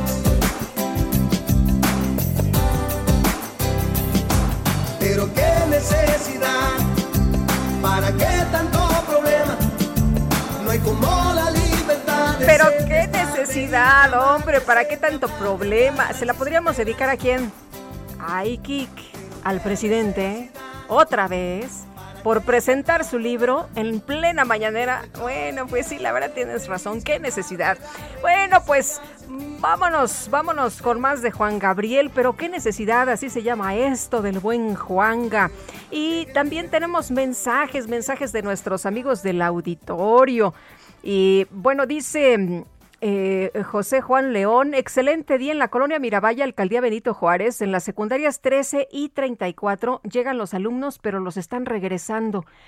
Uy, eh, no sabemos por qué. Se supone que estarían entrando hoy de manera presencial y que a los padres de familia ya les habrían enviado información de cuáles iban a ser los horarios, de cuáles iban a ser los días, de cómo iban a estar divididos los grupos, eh, don José Juan León, pero enviamos inmediatamente esta información a la Secretaría de Educación. Y nos dice otra persona del auditorio, eh, nuevamente, nueva semana y en su compañía el inicio es perfecto. Eres y Liga de la Noticia. Les deseo que todo a su paso se ilumine y que Dios les dé su bendición. Ay, qué bonito. Muchas gracias. Muchas gracias. Igualmente, excelente y exitosa semana, nos dice Irma. Y bueno, continuamos, continuamos con más eh, información esta mañana. Dice eh, una persona al auditorio, pues básicamente se regresa a clases porque el presidente estaba ya muy eh, insatisfecho de que su hijo se la pasara jugando videojuegos, no por un consejo de la SEP ni de la Secretaría de Salud. Y vamos ahora con eh, Santiago Gil, es eh, director de productos de captación de City Banamex. Santiago, qué gusto saludarte esta mañana. Muy buenos días. Buenos días, Lupita. Mucho gusto. Muchas gracias por el espacio. Oye, cuéntanos de este lanzamiento de una nueva cuenta, ¿de qué se trata? Hemos estado en una eh, situación durante muchos meses muy compleja, eh, la gente pues ha estado requiriendo de créditos, eh, hay quien ha tratado de manejar muy bien sus cuentas em, y han aparecido pues opciones, ¿no? ¿no? No nos podemos detener, la vida sigue, las cosas siguen y, tenemos que buscar las, las mejores formas de, de seguir adelante, Santiago. Cuéntanos de esta nueva cuenta. Así es, eh, Lupita. Eh, la verdad estamos muy contentos en City Banamex con esta evolución de nuestra cuenta maestra, ahora cuenta Priority, ¿no? Eh, cambiando nombre, imagen y más beneficios para los clientes. Como bien comentas, durante este tiempo, pues en el banco nos hemos preparado para, para clientes más exigentes que quieren buscar una mejor experiencia cada en cada canal, en cada momento que tocan al banco y, para ellos es esta cuenta. Las características, Santiago, de esta cuenta, ¿en qué se distingue de otras cuentas? Hola, Sergio. Eh, Hola, Santiago. Eh, les cuento, eh, esta, esta nueva cuenta está basada en tres verticales. En, en, el tiempo, dinero y experiencias. Tres tres puntos fundamentales que, que cuidan mucho nuestros clientes. En cuanto a tiempo, pues nuestros clientes van a poder manejar su cuenta totalmente desde la app City Banamex móvil. Eh, van a poder eh, hacer transferencias, pagos, invertir a tan solo un clic. Y cuando tengan que ir a la sucursal, la primera cuenta que te garantiza atención en menos de nueve minutos, ese cliente ya va a estar atendido. En cuanto a dinero, pues los clientes hoy buscan un banco seguro de a quien confiar su dinero y pues Citibanamex eh, ofrece esta cuenta para crecer su, su, dinero con ellos, dándoles las mejores tasas preferenciales en, en todos nuestros instrumentos de inversión, desde inversión vista, pagarés y fondos de BlackRock. Y en la parte de experiencias, en la parte de experiencias van a tener acceso a las pre-preventas de todos los espectáculos que tenemos con City Banamex. Van a tener también promociones en el día a día como eh, dos por uno en Cinépolis VIP todos los días. Descuentos en restaurantes de Grupo Alsea para food delivery, eh, seis meses gratis de Uber Pass y hasta 10% de descuento al reservar tus vacaciones en despegar.com. Como pueden ver, una oferta de valor muy completa y buscando la mejor experiencia de estos clientes. ¿Qué han visto ustedes en los últimos meses? ¿Hay más confianza, hay mayor certidumbre de, de la gente? sí sí vemos una una una mejora sustancial la verdad mejor que la que la que este la que se esperaba eh, sí ya vemos un, un paso en el consumo un poco más más acelerado en en la parte de captación seguimos viendo a los clientes ahorrando y, poco a poco también el crédito se está dando entonces ahí va la cosa muy bien, pues muchas gracias, muchas gracias Santiago Gil por hablarnos de esta nueva cuenta Priority, de estos, eh, pues eh, estos ajustes que han estado haciendo, esto que es tan tan novedoso y bueno, pues eh, ojalá que, podamos platicar un poco más adelante de cómo van. Con mucho gusto, Lupita. Muchas gracias a ti y a Sergio por el espacio. Gracias, Santiago. Santiago Gil, director de productos de captación de City Banamex. En Soriana bajamos los precios. Ven y compruébalo. Aprovecha 5x4 en yogur bebible individual Lala y Plate o pechuga Balance San Rafael de 250 gramos. Lleva el segundo al 50% de descuento. Sí, el segundo al 50% de descuento. Soriana, la de todos los mexicanos. A septiembre 19. Aplica restricciones. Aplica en Hiper y Super.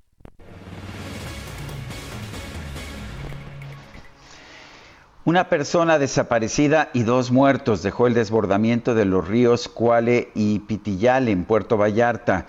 Las intensas lluvias que provocó el paso del huracán Nora dejaron, dejaron daños a lo largo de la costa de Jalisco. Víctor Hugo Roldán Guerrero es director general de Protección Civil de Jalisco. Lo tenemos en la línea telefónica. Víctor Hugo, gracias por tomar esta llamada. Cuéntanos cuál es, cuál es ya el recuento final de los daños por este huracán. Al contrario, don Sergio Lupita, muy buenos días, gusto saludarles. Este, buenos días. Eh, pues lamentablemente tenemos, eh, como ya comentó, la pérdida de un menor de 13 años eh, de origen español. por otro lado, tenemos uno de los lesionados que se había recuperado en lo que es la carretera El Grullo Ciudad Guzmán, se entregó con vida y por las lesiones no pudo sobrevivir. Y la muchacha que tenemos extraviada en lo que es el, el interior del río Cuale no había condiciones para realizar la búsqueda este mar adentro porque no había eh, permiso a la navegación por parte de la capitanía de puerto. Esperemos que el día de hoy ya este tenemos un sol aquí en Puerto Vallarta eh, poder continuar con las acciones de eh, búsqueda del cuerpo si es así la posibilidad eh, Víctor Hugo, este, este río que se desbordó eh, pasa por el centro de, de, la, de la ciudad, eh, en la zona donde pues estaba em, las casas más antiguas, el hotel ya tenía muchos años, eso fue lo que, lo que ocurrió, em, que, que las edificaciones eran antiguas y por eso se vino abajo. Eh, no, eh, es un conjunto de situaciones que se presentan en el lugar. Este, se incrementa el río, el nivel del río, el río El Cuale, así se llama en la zona centro de Puerto Vallarta. empieza a fatigar lo que es la estructura del puente eh, que precisamente tenía contacto con ese, con ese este, hotel. Al colapsar el puente, le empieza a socavar lo que son los cimientos del, del hotel y esto genera, eh, al no tener sustentabilidad, se genera el colapso del hotel. Eh, lamentablemente, el menor fue el único de los cuales eh, habitantes no pudo salir. Eso el día de ayer este, se recupera el cuerpo y se entrega a las autoridades del servicio médico forense para los trámites legales. ¿Cuáles, ¿Cuáles son las lecciones, Víctor Hugo, que aprendimos de este huracán? ¿Qué hicimos mal? ¿Qué debemos hacer en el futuro? Eh, lo que nos queda a la unidad estatal como tarea a, realizar es este eh, dar prioridad a lo que son los avisos de, de, este, evacuación, a los avisos eh, sobre las zonas cercanas que tenemos en, los ríos. Eh, lo hemos hecho eh, en cada evento que se ha registrado, pero aún así vemos alguna eh, resistencia al, al, a la situación de evacuación. Este, dimos la alerta a través de nuestro sistema fijo de alerta temprana para realizar esas evacuaciones. Entonces, este, trabajaremos aún más de lo que ya se ha hecho en lo que es de la prevención y evacuación precautoria. Bueno, pues Víctor Hugo Roldán Guerrero, director general de Protección Civil de Jalisco, gracias por esta conversación. Gracias a ustedes por permitirnos informar. Buenos días. El Pleno del Senado eligió a Olga Sánchez Cordero como presidenta de la mesa directiva de la Cámara durante un año y Misael Zavala, tienes toda la información. Cuéntanos qué tal estuvo. Buenos días. Buenos días, Sergio. Buenos días, Lupita. Efectivamente, Lupita, como bien lo comentas, ayer durante una sesión previa, la ministra en retiro, Olga Sánchez Cordero, también ex titular de la Secretaría de Gobernación, fue electa junto a los integrantes de la mesa directiva con el voto a favor de 79 senadores, pero eh, pues el voto en contra de 27 y una abstención. Estos votos en contra fueron mayoritariamente de la bancada de Acción Nacional, quienes eh, pues desde un principio eh, se negaron a eh, aceptar una imposición, como lo llamaron ellos, desde Palacio Nacional en la presidencia de la mesa directiva.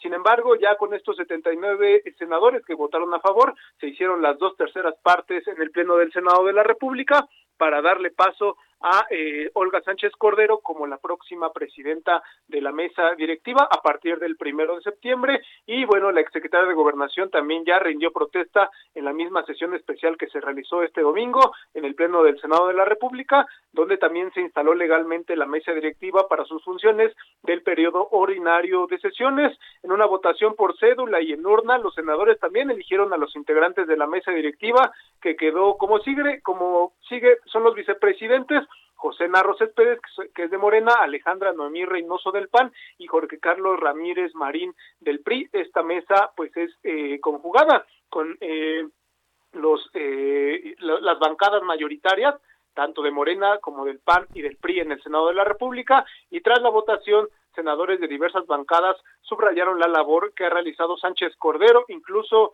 desde que fue ministra de la Suprema Corte, así como su labor a favor de la igualdad de género y ya eh, como presidenta de la mesa directiva, Olga Sánchez Cordero pidió dejar atrás las diferencias políticas para concretar las reformas primordiales para edificar un México más incluyente y equitativo. Al final, Sergio Lupita, pues también los senadores de la República, todos se trasladaron eh, al patio central del Senado para tomarse la foto oficial con la nueva presidenta de la mesa directiva. Hasta aquí la información. Muy bien, muchas gracias, Misael.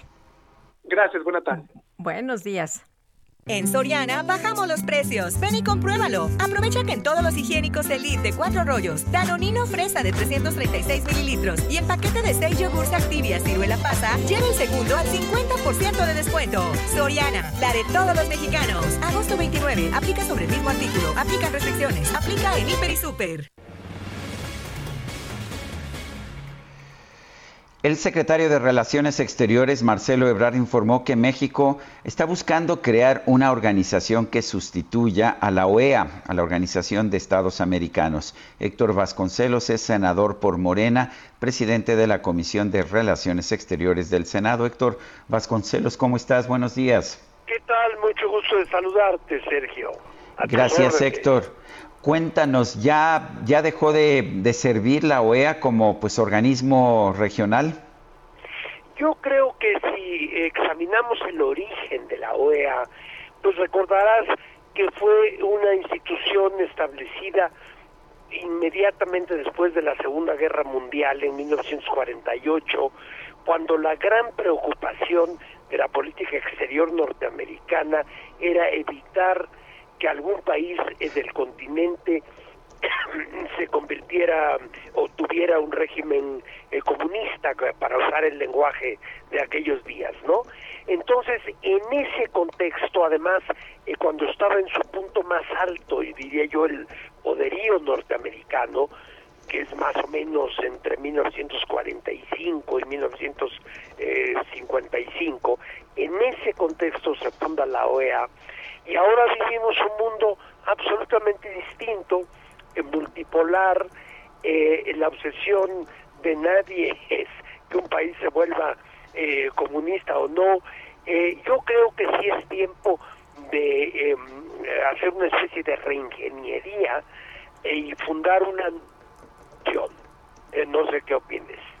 Eh, senador, por otra parte, me, gustaría conocer su opinión sobre el trabajo que ha realizado la Cancillería. ¿Se ha reconocido el trabajo para traer eh, personas de Afganistán de, por esta situación eh, tan tremenda que se está viviendo por allá en ese territorio y salvarles la vida, traerlos a territorio mexicano? Y por otra parte, también se está señalando el, actuar pues en contra de, de personas migrantes que quieren ir a los Estados Unidos, a quienes se les detiene y se les golpea y, se les retiene, en fin, ¿cómo ve usted esta situación?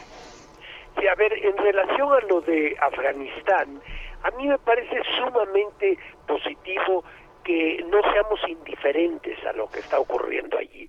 Se está gestando, eh, por una parte, una crisis humanitaria de enormes proporciones, pero además eh, hay un elemento desestabilizador de todo el Medio Oriente con todos los acontecimientos recientes en, Afganistán. Ahora, eh, al em, ofrecer esta, este asilo, especialmente a mujeres afganas, eh, estamos siguiendo la tradición diplomática de México, que como todos sabemos siempre acogió a españoles, a argentinos, a chilenos, etcétera, etcétera, en momentos críticos. Así que eh, yo celebro que, que no seamos independientes, eh, eh, es decir, indiferentes ni independientes de lo que está ocurriendo allí. Decía yo en la reunión que tuvimos hace unos días en el Senado, la bancada de Morena, citaba yo a Dostoyevsky cuando decía nada humano me es ajeno. Pues de la misma manera yo pienso que nada de lo que ocurre en el mundo debe ser ajeno a México. En el caso de los haitianos, eh, eh, eh, senador, ¿qué, piensa usted de esta situación que se vio el fin de semana, de los golpes, de los, pues hay agentes de migración deteniendo a la gente, niños que pues venían con sus padres que también fueron pues agredidos? ¿Cómo ve usted? ¿Hay, hay un trato distinto, hay un trato diferente? No, allí yo no tengo información adicional a lo que he leído eh, o visto en los medios. Eh, me gustaría tener más información antes de poder eh, tener una opinión más precisa al respecto. Pero quiero decir en relación con lo de Haití, que la bancada de Morena está proponiendo que se establezca un fondo en el Senado voluntario para recibir aportaciones de senadoras y senadores que quieran contribuir a, la ayuda humanitaria que Haití requiere, así como la requieren diversos estados de la República. Entonces estamos tratando de, repito, establecer este fondo que sería administrado por la Cruz Roja, en donde podamos hacer aportaciones, porque lo que ocurre en Haití también merece toda nuestra atención, es una tragedia desde el punto de vista humanitario, pero también hay que ver que es el país más eh, pobre del hemisferio y que tienen, eh, por si fuera poco, una crisis política enorme. Como sabemos, su presidente fue asesinado no hace muchas semanas. En fin, eh, es, Haití es otro país que debe ser objeto de nuestra inmediata atención, en mi opinión. Héctor, déjame regresar al tema de la OEA. ¿Tú piensas que un organismo como la CELAC puede ser el sustituto de la OEA? ¿Y verías tú como posible tener un organismo en el que no estuvieran incluidos ni Estados Unidos ni Canadá? A ver, yo creo que más que convertir a la CELAC en la OEA, yo eh, pienso que debería fundarse, estructurarse una nueva organización en mi eh, personal opinión, y aquí no hablo como presidente de la Comisión de Relaciones Exteriores, sino simplemente porque en ese caso tendría yo que tener el consenso de los demás partidos representados en la comisión, sino que hablo como simple senador de Morena, yo creo que deben estar incluidos Estados Unidos y Canadá. Y por otra parte pienso que para enviar también un mensaje simbólico, eh, la sede de una nueva organización tendría que estar en un país eh, latinoamericano. Eh, México está en una posición geográfica pues ideal para ello porque estamos más o menos mm, a la mitad en el centro del hemisferio, pero sí creo que un país latinoamericano debe de ser la sede y ya no Washington, porque repito, aquello fue establecido en el contexto eh, de la Guerra Fría, en el punto más álgido de la Guerra Fría.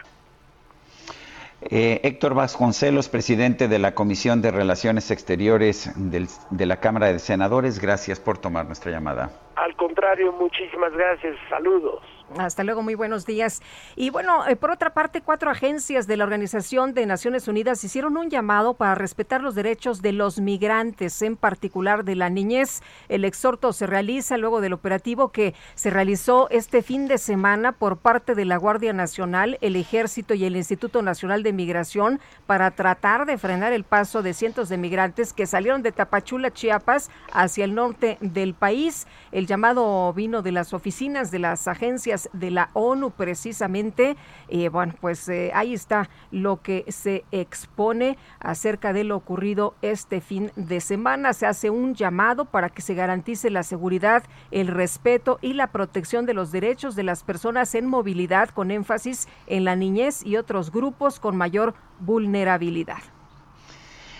Bueno, son las 8 de la mañana con 54 minutos. Guadalupe Juárez y Sergio Sarmiento estamos en el Heraldo Radio. Vamos a una pausa y regresamos en unos momentos más. Pero así que se tendrá, yo quisiera que jamás, pero mía usted no es. Pero qué necesidad, para qué tanto problema, no hay como ser, de hablar,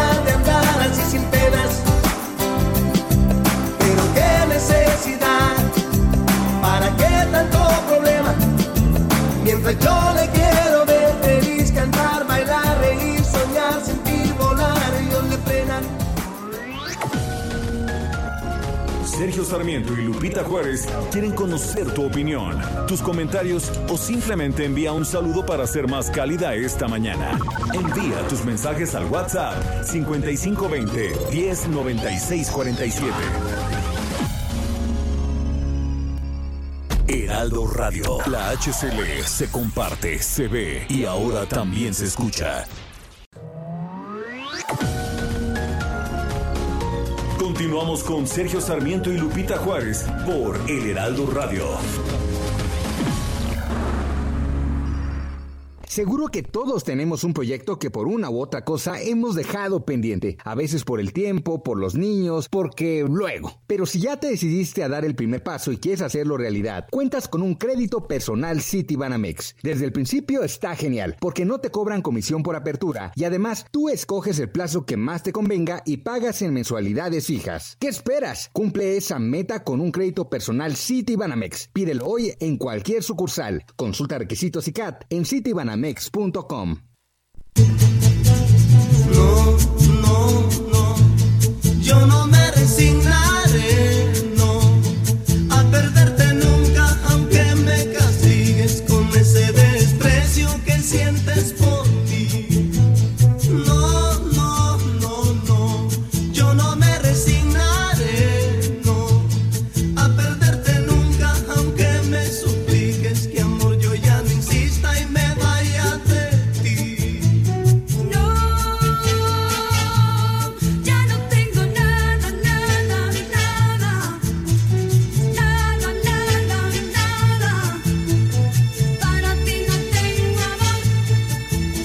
Pues seguimos escuchando, seguimos escuchando a Juan Gabriel. ¿Te gusta Guadalupe? Sí me gusta y me gusta más cuando dice nada, nada, nada, nada, nada, nada.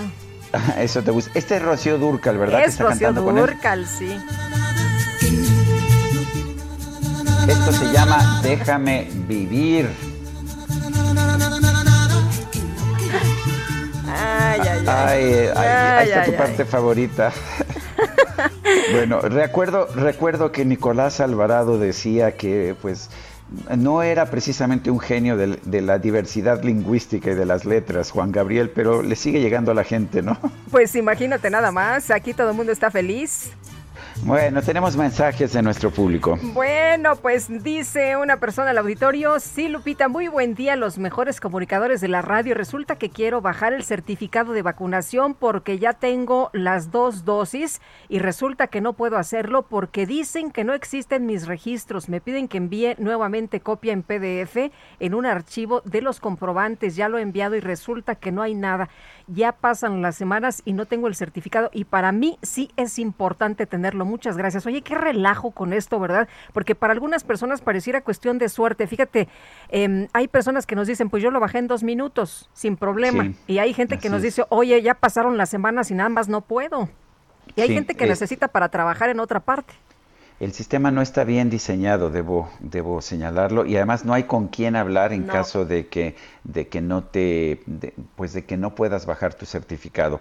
Bueno, dice otra persona, yo estoy inconforme con el horario que están dando para sexto de primaria, de 20 horas a 22.30 es tan ilógico, es una falta de organización, Rebeca, pues sí me parece ilógico, ¿no? De, de las 8 pues de la noche ya los chavitos están dormidos, ¿no? Ya mandas a los niños pues a las 8 a la cama.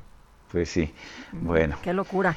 Oye, y dice Jesús Díaz de Azcapotzalco, yo entiendo a los padres que están de acuerdo con el regreso presencial a las aulas, trabajadores que deben dejar solitos a sus niños mientras salen a laborar, comerciantes que necesitan las ventas que se activan por la presencia de los niños en las escuelas e incluso los conductores de transporte que a partir de hoy verán multiplicados sus ingresos. De acuerdo, pero hay maneras de decirlo. ¿Qué son esos modos del que dijo llueve, truene o relampaguee? Soy Jesús Díaz de Azcapotzalco pues yo no estoy tan segura que se les eh, haga más sencilla la vida ahora con el regreso a clases. Fíjate que los horarios están pues en diferentes modalidades. Por ejemplo, hay primarias que van a llevar a los niños a las 8 de la mañana y los tienes que recoger a las 11 de la mañana con 30 minutos. ¿En qué trabajo te dan oportunidad de pues sal por el niño, llévalo o tráetelo al trabajo y luego pues ya vemos qué hacemos, ¿no? No, pues va a estar complicado. Me parece que debe ser un sistema mucho más flexible, con la posibilidad de eh, con la posibilidad de que puedas ir en cualquier momento si así quieres, pero sí, así como están los horarios me parecen inaceptables. Son las 9 de la mañana con 4 minutos. Vamos a un resumen de la información más importante. Bueno, y esta mañana en su conferencia de prensa el presidente Andrés Manuel López Obrador aprovechó aprovechó para anunciar que ya salió su nuevo libro. Miren, ya salió, a la mitad del camino. Aquí está mi pensamiento y la acción que se ha llevado a cabo por el gobierno en dos años, nueve meses. Lo recomiendo, en especial lo recomiendo a nuestros adversarios para que conozcan las razones, los argumentos de lo que estamos llevando a cabo. Eh, les aseguro que no se van a aburrir, este, no van a bostezar. Bueno, y el presidente López Obrador señaló que no ha habido democracia en el país, pues ha imperado la imposición, por lo que la reforma electoral buscará más participación ciudadana.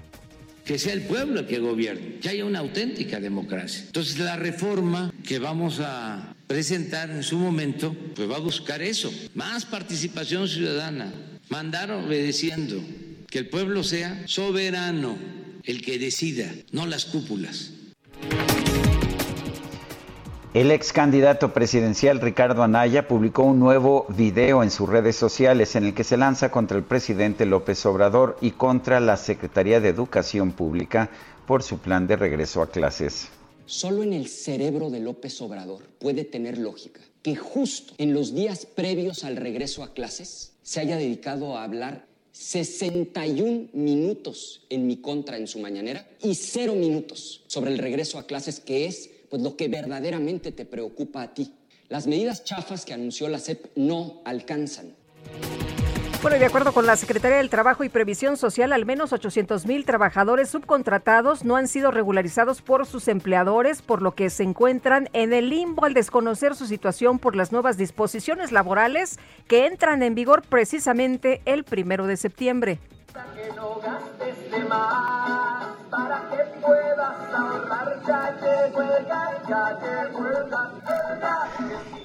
Bueno, pues la buena desde este pasado fin de semana Camiones blancos con cilindros y logotipos del gas bienestar recorrieron las calles de Iztapalapa con bocinas que musicalizaban su paso y entonaban su propia cumbia. La mala, el enojo vino cuando pues se registró un gran desorden, incluso pues no se respetaron las tarifas que se habían anunciado. Los vecinos aseguran que se había dicho que el costo del tanque de gas LP de 20 kilogramos sería de 200 pesos, pero ¿qué, qué, cree? El costo fue de 400 pesos y el de 30 kilogramos se cobró en 600 pesos.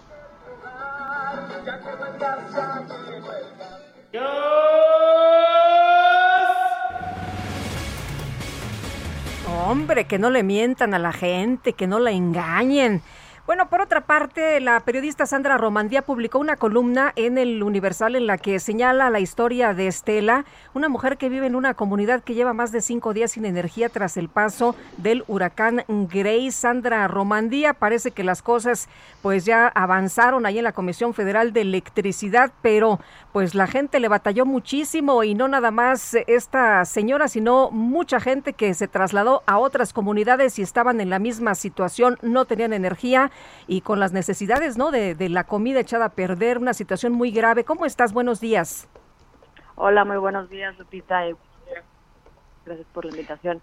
Pues sí, efectivamente, días de tragedia vivieron estas personas del norte de Veracruz y de otras zonas del país, donde pues por el paso de Grace pues se derribaron postes y se quedaron sin luz sin energía eléctrica hasta la fecha todavía hay ciertas comunidades y ciertos barrios cercanos a Poza Rica donde no se ha restablecido del todo la energía eléctrica y pues como bien mencionas, ¿no? En esas zonas es una tragedia, eh, hay un clima eh, con, temperaturas altísimas, eh, la gente con la que pude hablar pues me relataba no tenían dónde guardar la comida, pues no tenían este pues, un ventilador, no tenían nada con qué cargar sus celulares, por ejemplo.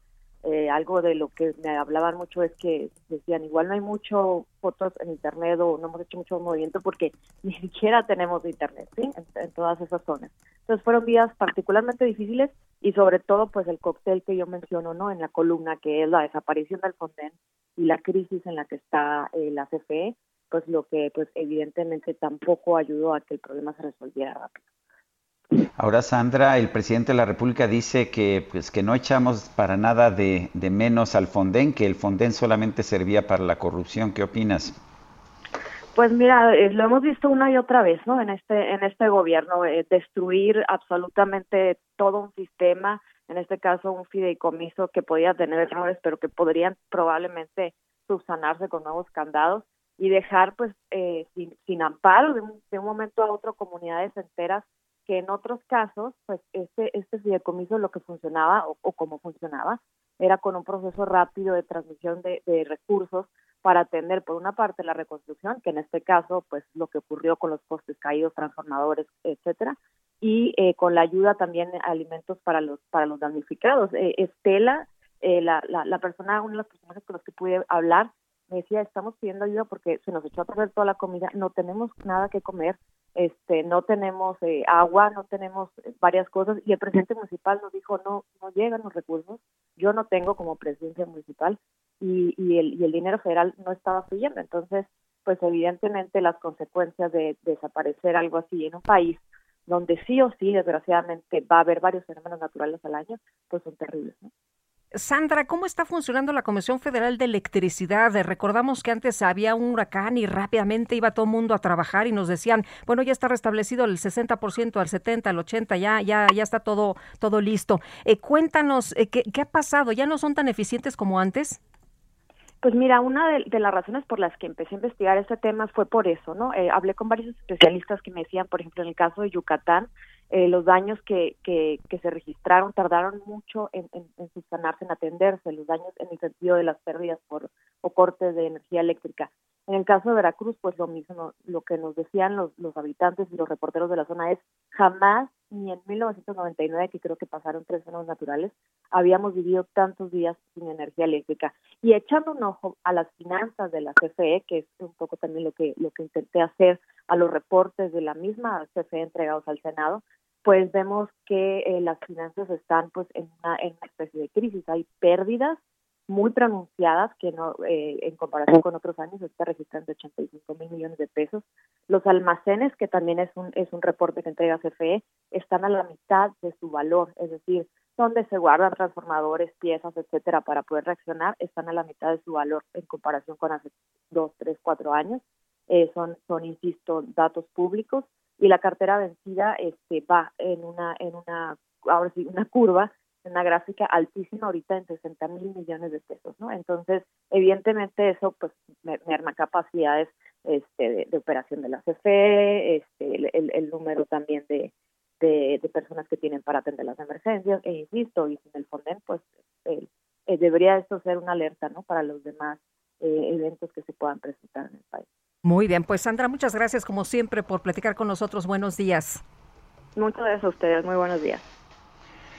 Por primera vez en la historia, en la historia de nuestro país, la Cámara de Diputados va a tener paridad de género absoluta en su integración. Es un mandato del Tribunal Electoral del Poder Judicial de la Federación que sea integrada por 250 mujeres y 250 hombres.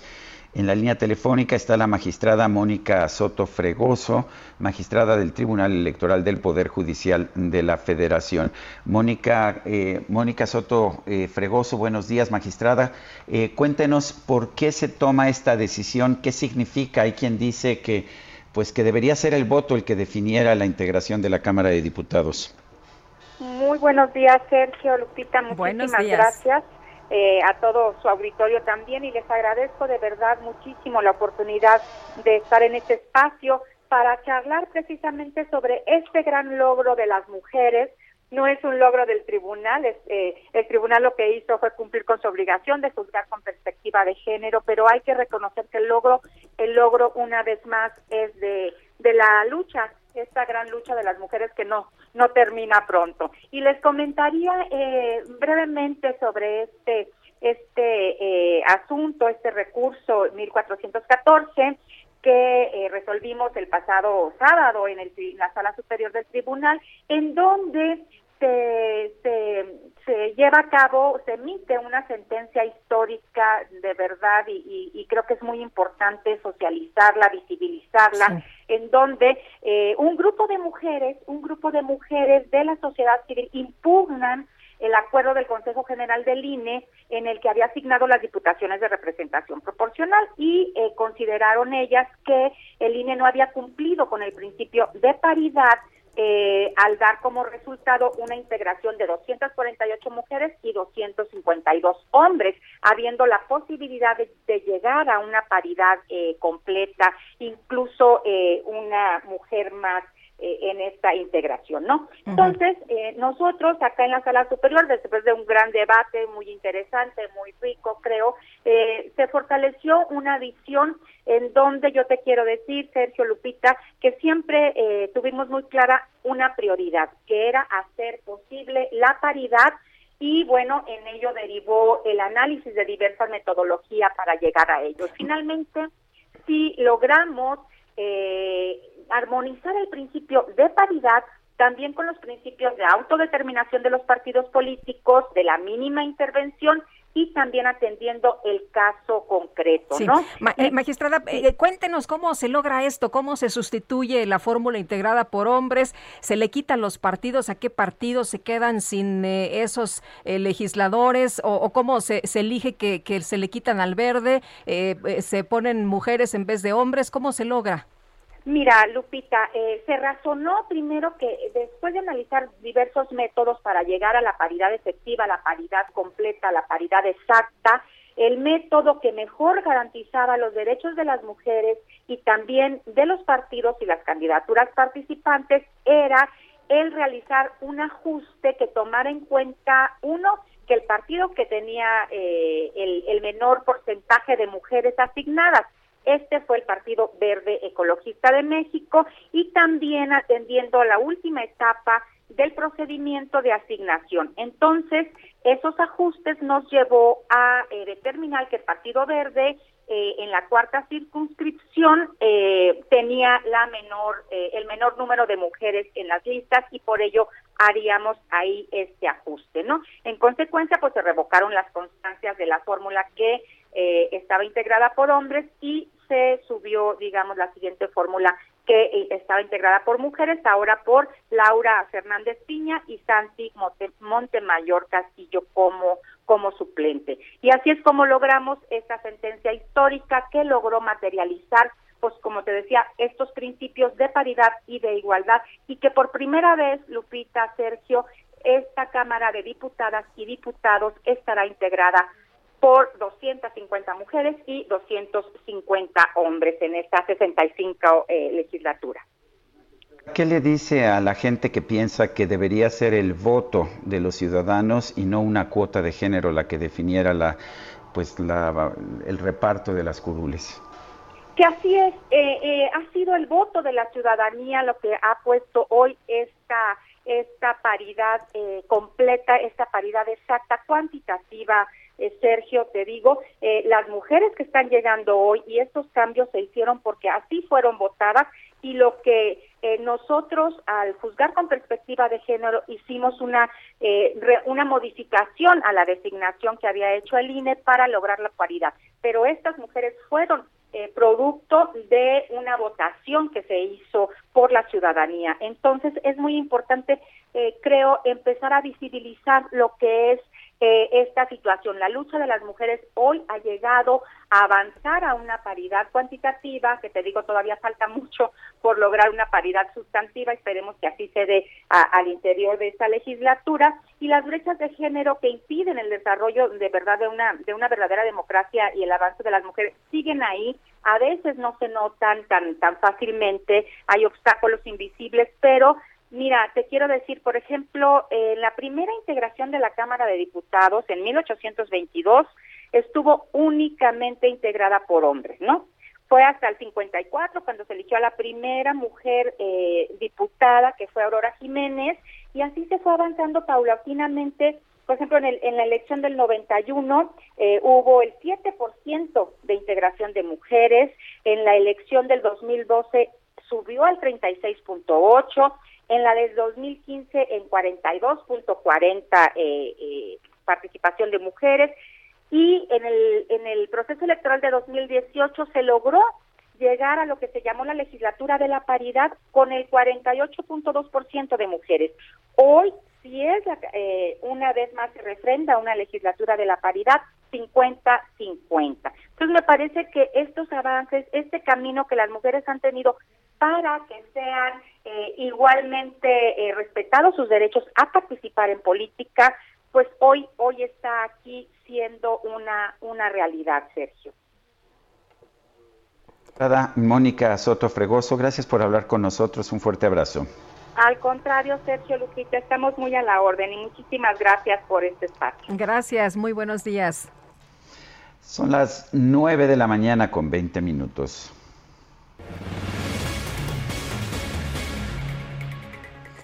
Bueno, y vámonos con Mariano Rivapalacio. Eh, Mariano, cuéntanos, ¿ha incrementado el número de personas con eh, alguna discapacidad? Adelante con la información. Así es, querida Lupita, ¿cómo estás? Muy buenos días. Sergio, amigos del Heraldo Radio. Y a propósito de las personas con discapacidad y vemos los resultados de nuestros atletas paralímpicos, pues esta mañana quiero informar sobre el aumento progresivo de la población con discapacidad que tiene México y son datos que da a conocer el censo del año pasado, Lupita significa que en nuestro país existen aproximadamente 21 millones de personas con alguna discapacidad y destaca que 21 municipios en el país es donde más del 15% de su población vive en esa condición. De esos 21 municipios, Sergio, 19 de ellos pertenecen al estado de Oaxaca, entre los cuales se puede mencionar a Santiago Nejapilla, con 31% de su población tiene alguna discapacidad. También está el municipio de Santiago Xochila, con el 26% de su población con alguna discapacidad, y también destaca San, Santo Domingo Tlatlayapan, con el 23%. Ahora, de la cifra de personas con discapacidad en México, el 46% no puede caminar, subir o bajar escaleras usando sus piernas. El 43% está imposibilitado para ver, aunque use lentes. 21% no oye aún con el uso de aparatos auditivos, y el 15% no puede hablar o comunicarse. Al respecto, la secretaria de Salud Federal, ustedes la recuerdan, a Mercedes Juan López, indica que el aumento de personas con alguna discapacidad puede atribuirse a diversos factores. El más frecuente es la enfermedad, seguido de la edad avanzada y posteriormente a elementos como problemas en el nacimiento y accidentes que se tengan en la vida. También comenta la exfuncionaria que las mejoras en las condiciones de existencia pues han originado sí un aumento en la esperanza de vida y con ellos también las enfermedades que producen discapacidad. Por lo anterior, pues se incrementa de manera progresiva el número de personas con esta condición. La discapacidad la define la exfuncionaria federal como el resultado de la interacción entre la deficiencia de una persona y las barreras y actitudes de la sociedad. Yo creo que no podemos estar más de acuerdo con ella. Precisamente para el caso de México, Sergio, el censo del año pasado demuestra que la discapacidad se concentra en personas mayores de 60 años, quienes representan el 50% de la población en esta condición. Y por primera vez, Lupita, en este conteo se consideró la violencia como causa de discapacidad. Mercedes Juan refirió también que de acuerdo con la Organización Mundial de la Salud, 15% de la población en el planeta vive con alguna discapacidad, lo que equivale a más de mil millones de personas en América Latina, es el 12%, además de que la población mundial envejece.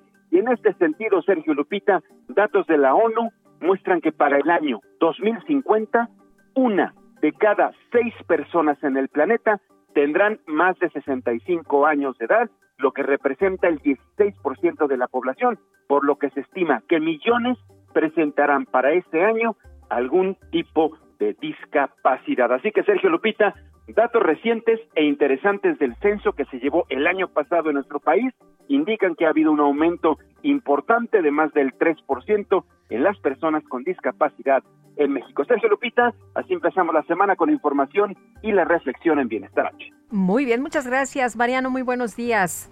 Muy buenos días. Lupita. Hasta luego. 9.24, vamos a una pausa y regresamos.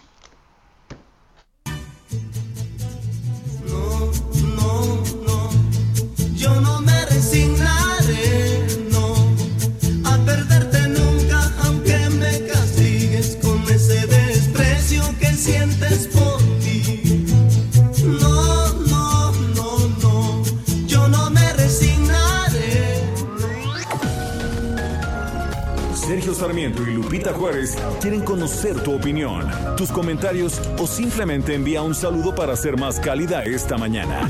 Envía tus mensajes al WhatsApp 5520 109647. Heraldo Radio, la H que sí suena y ahora también se escucha. Continuamos con Sergio Sarmiento y Lupita Juárez por El Heraldo Radio. En Soriana bajamos los precios. Ven y compruébalo. Lleva un cereal Cornflakes Kellogg's de 500 gramos más 30 piezas de huevo blanco precisísimo por 90 pesos. Sí, por solo 90 pesos. Soriana, la de todos los mexicanos. A septiembre 19. Aplican restricciones. Aplica en Hiper y Super. Continuamos con la información. Estamos de regreso. Israel Lorenzana, por ahí en el centro histórico de la Ciudad de México. ¿Qué más tenemos? Buen día. Sergio Lupita, muchísimas gracias. Efectivamente, estamos ubicados sobre el eje central Lázaro Cárdenas, a la altura de la calle de Donceles.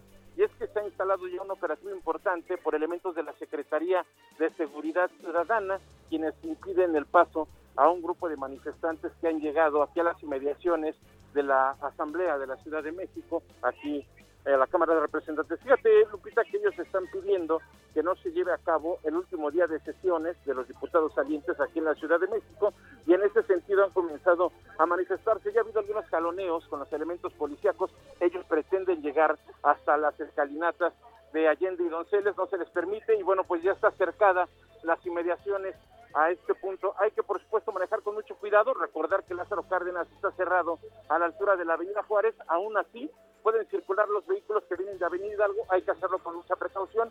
Tenemos un constante cruce de catones, me refiero precisamente a los manifestantes que te he relatado. Sergio Lupita, la información que les tengo. Gracias, Israel, muy buenos días. Hasta luego. Y Gerardo Galicia, por allá en Iztapalapa. Gerardo, ¿qué tal? Así es, Lupita, Sergio, excelente mañana desde la colonia Buenavista, donde se está ya realizando la, repartición del gas a bienestar y se está vendiendo como pan caliente, si me permiten la expresión. En cuanto el camión del gas a bienestar se detiene en alguna de las calles de la alcaldía de Iztapalapa, rápidamente salen los vecinos y comienzan esta compraventa de tanque de gas. En este momento estamos apreciando cómo se realiza la misma. El tanque de 20 kilos, Lupita Sergio, se está vendiendo en 400, el de 600, eh, el de 60 a 600, el de 30 kilos a 600 pesos es lo el precio al que se está ofertando el gas del bienestar y lo que nos están comentando los vecinos es que lo están comprando puesto que es mucho más barato que eh, las empresas privadas que realizan esta misma venta del gas por cilindro. Por lo pronto, ese es el reporte, ya son cerca de 60, 70 unidades del gas bienestar, el que en estos momentos está realizando ya la repartición en esta primera fase de prueba que realiza el gobierno federal. Y por lo pronto... Oye, y, está costando pues como 100 pesos más barato, nos decían algunas personas del auditorio.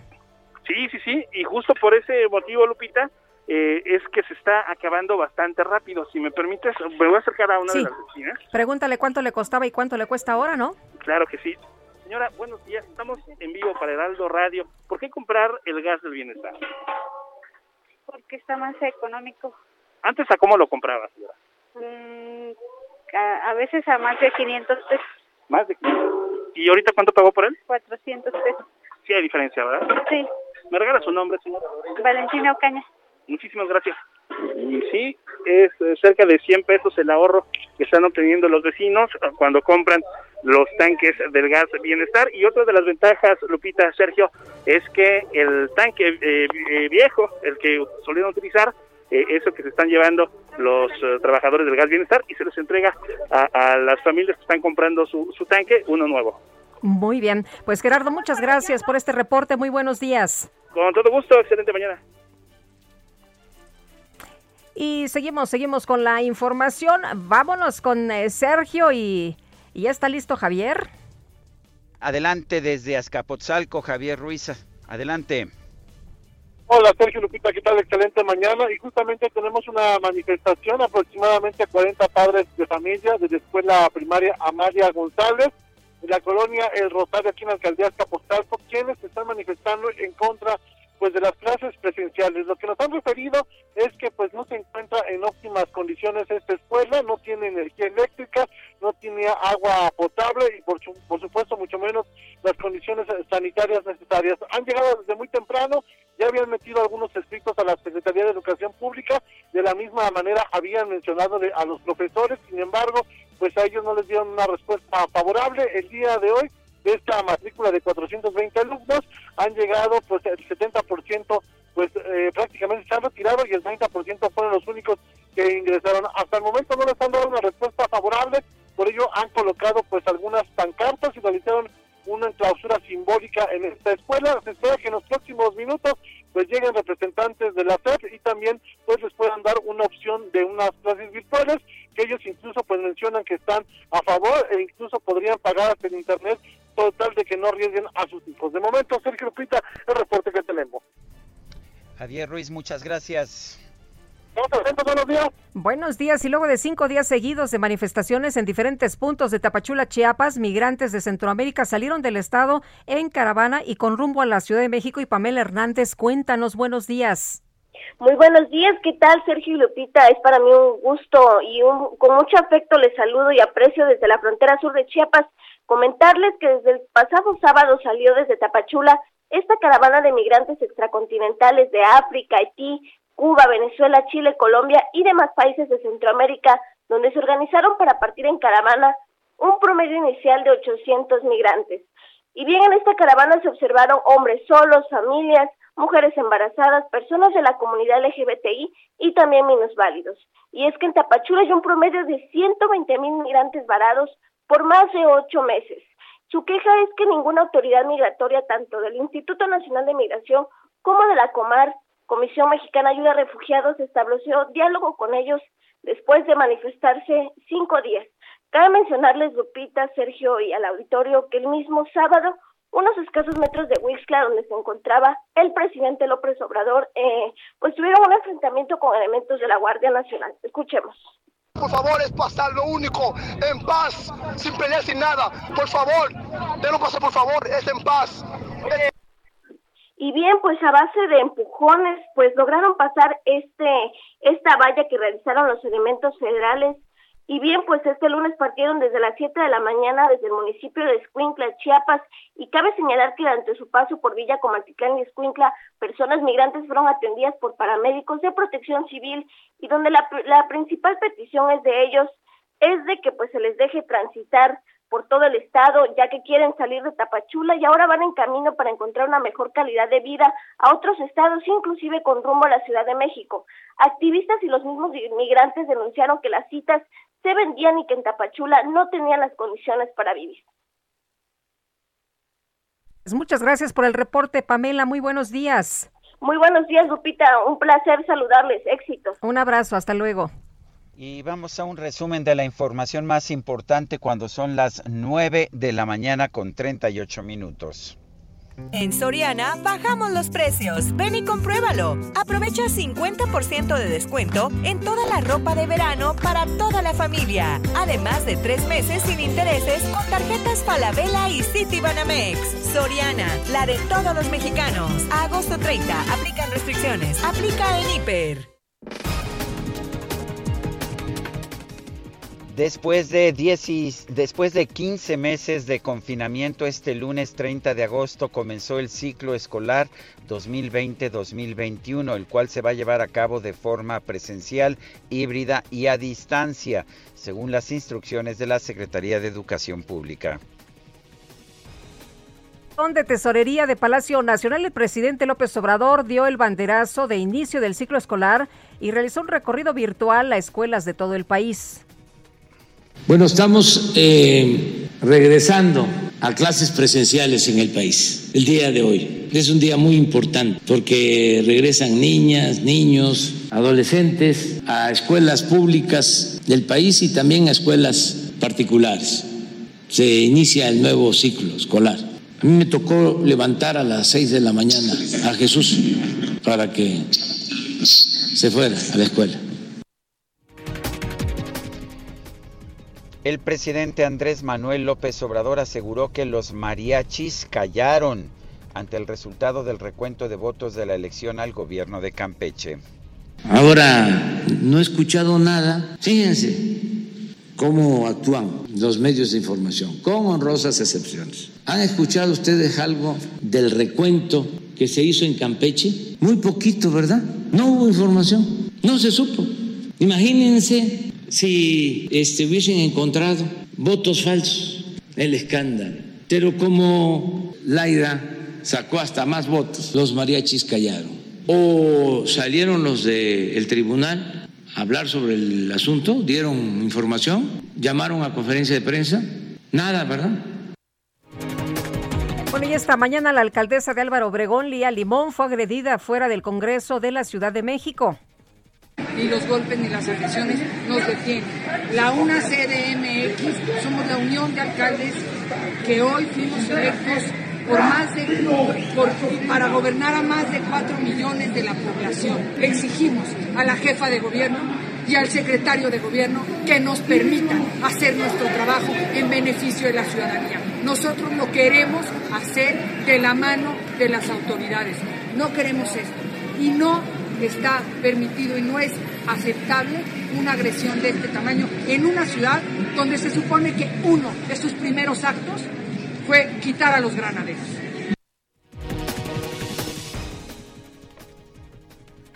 Bueno, pues varias explosiones causadas por al menos seis cohetes tuvieron lugar este lunes en la ciudad de Kabul, dos días después de que dos ataques con explosivos dejaran al menos seis civiles muertos en la capital de Afganistán. La Organización Mundial de la Salud consideró muy preocupante el alza de los contagios por COVID-19 experimentados en las últimas semanas. Según la organización, el aumento obedece a una mayor presencia de la variante Delta, la relajación de las restricciones y el aumento de los viajes. Y está con nosotros vía telefónica. Le agradecemos a Lía Limón, alcaldesa de Álvaro Obregón, quien fue agredida esta mañana. Lía, ¿cómo te encuentras? Buenos días. Hola, Lía, ¿nos escuchas? Lía, Sí, ¿qué tal? ¿Cómo estás? ¿Cómo te encuentras tú? Buenos días. Mira, este, la verdad es que fue muy lamentable con lo que sucedió. Estoy aquí con Santiago Tabuada. Estamos justamente, este, pues la verdad es que muy consternados porque esto ha sido una constante. Justamente ahorita estamos tratando otra vez de, de entrar a Donceles y bueno, pues no nos los han permitido. Este, así ha sido. Dimos hoy la conferencia de prensa afuera del Munal y después de ahí, a quienes nos lo permitía la agenda, vinimos a buscar el diálogo a Donceles, justamente para evitar que aprueben lo que están intentando aprobar el día de hoy en el periodo extraordinario, que son decisiones que siguen mermando las facultades de los alcaldes porque esto lo han venido haciendo desde el pasado 6 de junio. Desde el pasado 6 de junio han estado eh, con actos eh, y con decisiones y, emitiendo acuerdos y demás para mermar nuestras facultades. Hoy, nuevamente, ¿cuáles son, cuáles la, cuáles son las Mira, ¿Cuáles son esas decisiones, Lía, para la gente que no sabe? Hay dos específicamente, una que tiene que ver con impedir que las patrullas y que la policía que contratemos en las alcaldías sea policía que los ciudadanos puedan distinguir como su policía. Es decir, están buscando quitarle a la gente, quitarle a los ciudadanos la posibilidad de tener policías de sus alcaldías. Y la otra, la otra es la de la, de la norma 26 que tiene que ver con el tema inmobiliario, que es quitarnos facultades a las alcaldías para concentrar las facultades del tema inmobiliario en el gobierno en el gobierno central. Esas son las dos, pero además que hemos estado pidiendo a través de nuestros de los coordinadores parlamentarios de la alianza hemos estado pidiendo que eso se modifique, no lo han hecho y vinimos hoy a buscar el diálogo de manera de verdad de manera constructiva y lo que recibimos fueron golpes. ¿Quiénes, ¿quiénes te pegaron? Vi, unas, vi unas pues imágenes. Vi unas imágenes. A mí me partieron, a mí, pero no solo fue a mí. Te, sacaron, te golpearon la nariz, vi que, que estaba sangrando.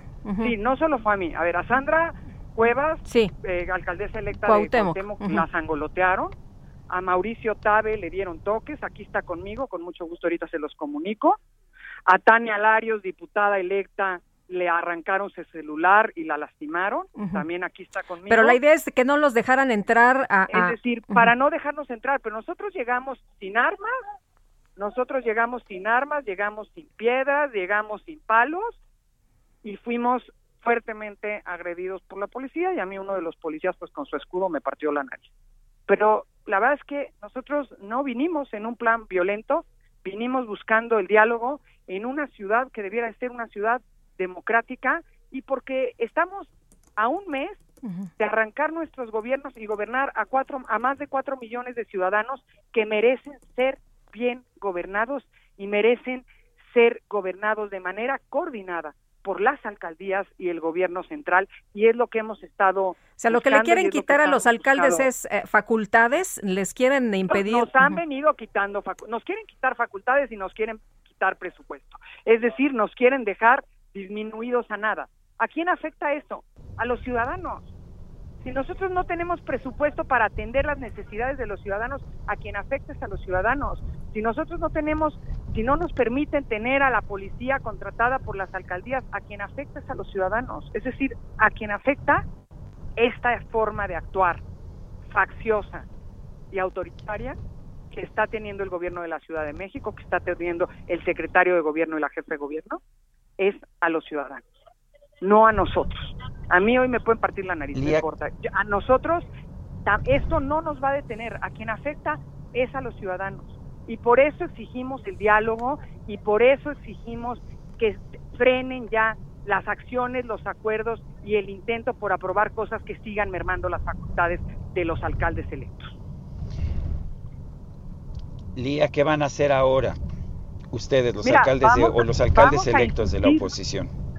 Vamos a insistir en el diálogo y vamos a insistir en el en el en, en, poder en poder construir y vamos a insistir en poder actuar y me gustaría eh, me gustaría eh, aquí está conmigo Santiago Taboada y, Mauricio Tabe me gustaría pasarles en la línea a Mauricio Tabe para que también pueda dar su punto de vista. Nosotros vamos a seguir insistiendo en el diálogo y en que nos dejen de atropellar. Le dejo la palabra a mi compañero Mauricio Tal. Gracias, Lía. Mauricio, ¿cómo estás? ¿A ti cómo te fue? ¿Qué tal, Sergio? ¿Eh? Gaby, perdóname. ¿Cómo estás, Mauricio? Adelante. Sí. ¿Cómo están? Oigan, pues, Adelante, eh, Mauricio, ¿cómo te fue a ti? Muy, lamentable por lo que vivimos hoy, porque lo único que queríamos era diálogo, manifestarnos afuera del Congreso, y nos recibieron con los granaderos, esos que dijo la jefa de gobierno que desaparecerían porque son un gobierno demócrata, con eh, descargas eléctricas, piedras, eh, a golpes a mujeres y hombres, así estuvieron, así nos recibieron a los alcaldes electos. Yo lo que creo es una es una forma de gobernar, es la forma en que el gobierno después de la elección establece pues el diálogo político con la oposición. No nos ha recibido la jefa de gobierno, pero sí nos recibió la policía a macanazos. Sí. Oye, que te dieron toques, ¿no? ¿Te tocaron los toques? Sí, me tocaron las descargas eléctricas en la espalda, eh, a golpes, amenazas, ahí con una compañera le robaron el celular. La verdad fue muy lamentable. Nosotros queríamos nada más llegar a la a la entrada del Congreso y fue... Oye, Mauricio, ¿y no se podrá ver como que ustedes fueron a provocar? No, hombre, para nada. Nosotros veníamos aquí a, manifestarnos y a decir que estamos en contra de los atropellos que hoy se quieren cometer, aprobar una norma para fomentar el caos inmobiliario que afecta a los vecinos, que nos quita facultades, pues toda una serie de decisiones que, que afectan a los vecinos, la verdad, y que se toman como revancha política después de la elección. Yo hablé con el secretario de gobierno la semana pasada y le dije que no era pertinente, que debía establecerse eh, con la llegada del nuevo Congreso, pues un, una mesa para resolver estos temas, pero no querían hacerlo con su mayoría artificial que tienen hoy, porque ya la correlación de fuerzas pues, ya cambió en la clase. Bueno, pues Mauricio Tabe, alcalde electo de Miguel Hidalgo, gracias por hablar con nosotros. No, hombre, al contrario, muchísimas gracias de verdad por su, por su espacio, porque es la forma en que nosotros desmentimos pues, las, las cosas que está haciendo el gobierno, atropellando a todos. Muy bien, Mauricio Tabe, muchas gracias, muy buenos días. Hasta luego. Lía Limón y Mauricio Tabe de los alcaldes agredidos esta mañana cuando querían presentarse al Congreso. Dicen que pues les quieren disminuir sus facultades, entre ellas pues el tema del presupuesto, ¿no? Este asunto inmobiliario y también el tema de las patrullas. Bueno, y un poco tarde, pero vámonos a la micro deportiva. En Soriana bajamos los precios. Ven y compruébalo. Aprovecha laptop HP 15.6 pulgadas a solo 6,399 pesos. O el cuaderno 9 to 5 profesional de 90 hojas a solo 10 pesos. Soriana, la de todos los mexicanos. Agosto 29. Aplican restricciones. Aplica en Hiper Super.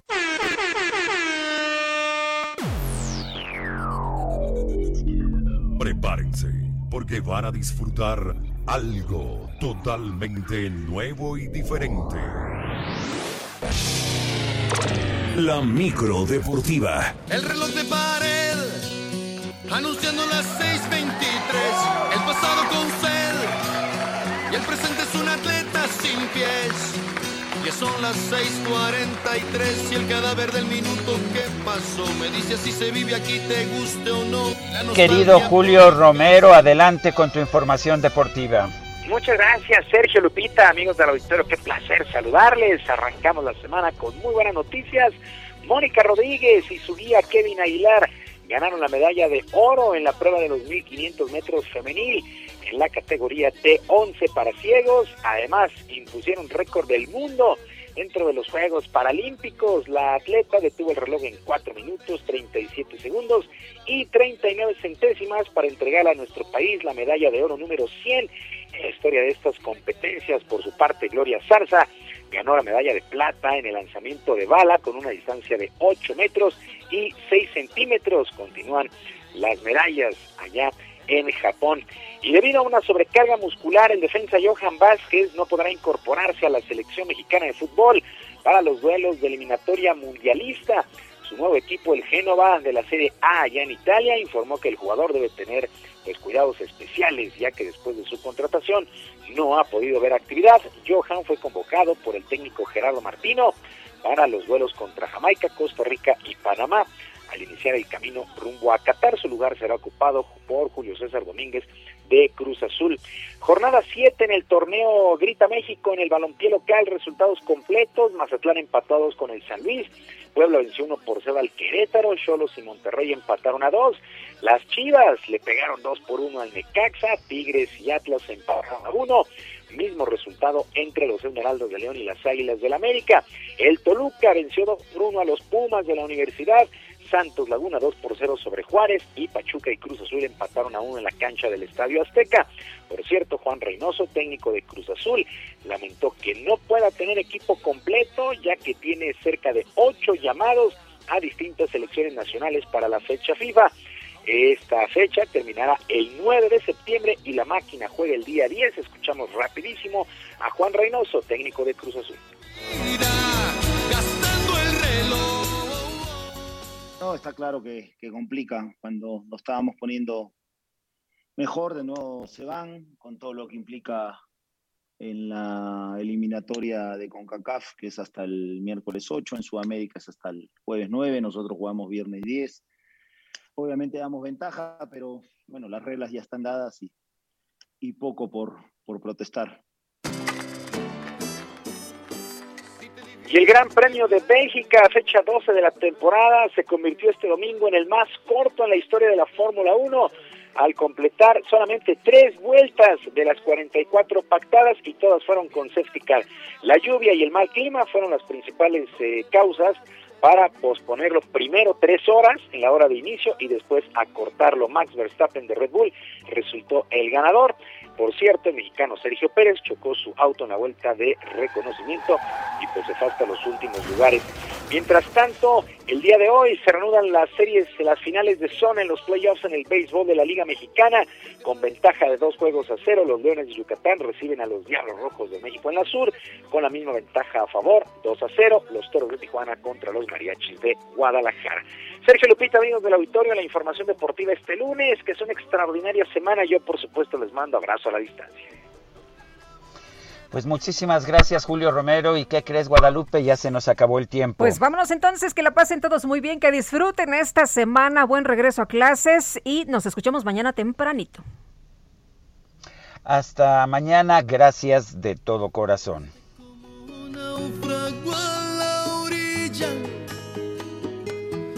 espalda de alguien.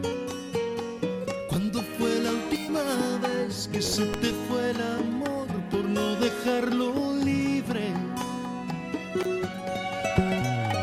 Cuando fue la última vez que te besaron tanto?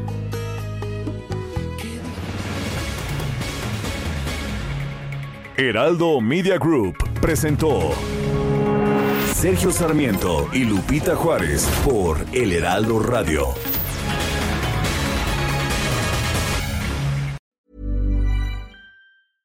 Hey, it's Paige DeSorbo from Giggly Squad. High quality fashion without the price tag. Say hello to Quince. I'm snagging high-end essentials like cozy cashmere sweaters, sleek leather jackets, fine jewelry, and so much more. With Quince being 50 to 80% less than similar brands and they partner with factories that prioritize safe ethical and responsible manufacturing i love that luxury quality within reach. Go to quince.com slash style to get free shipping and 365 day returns on your next order. quince.com slash style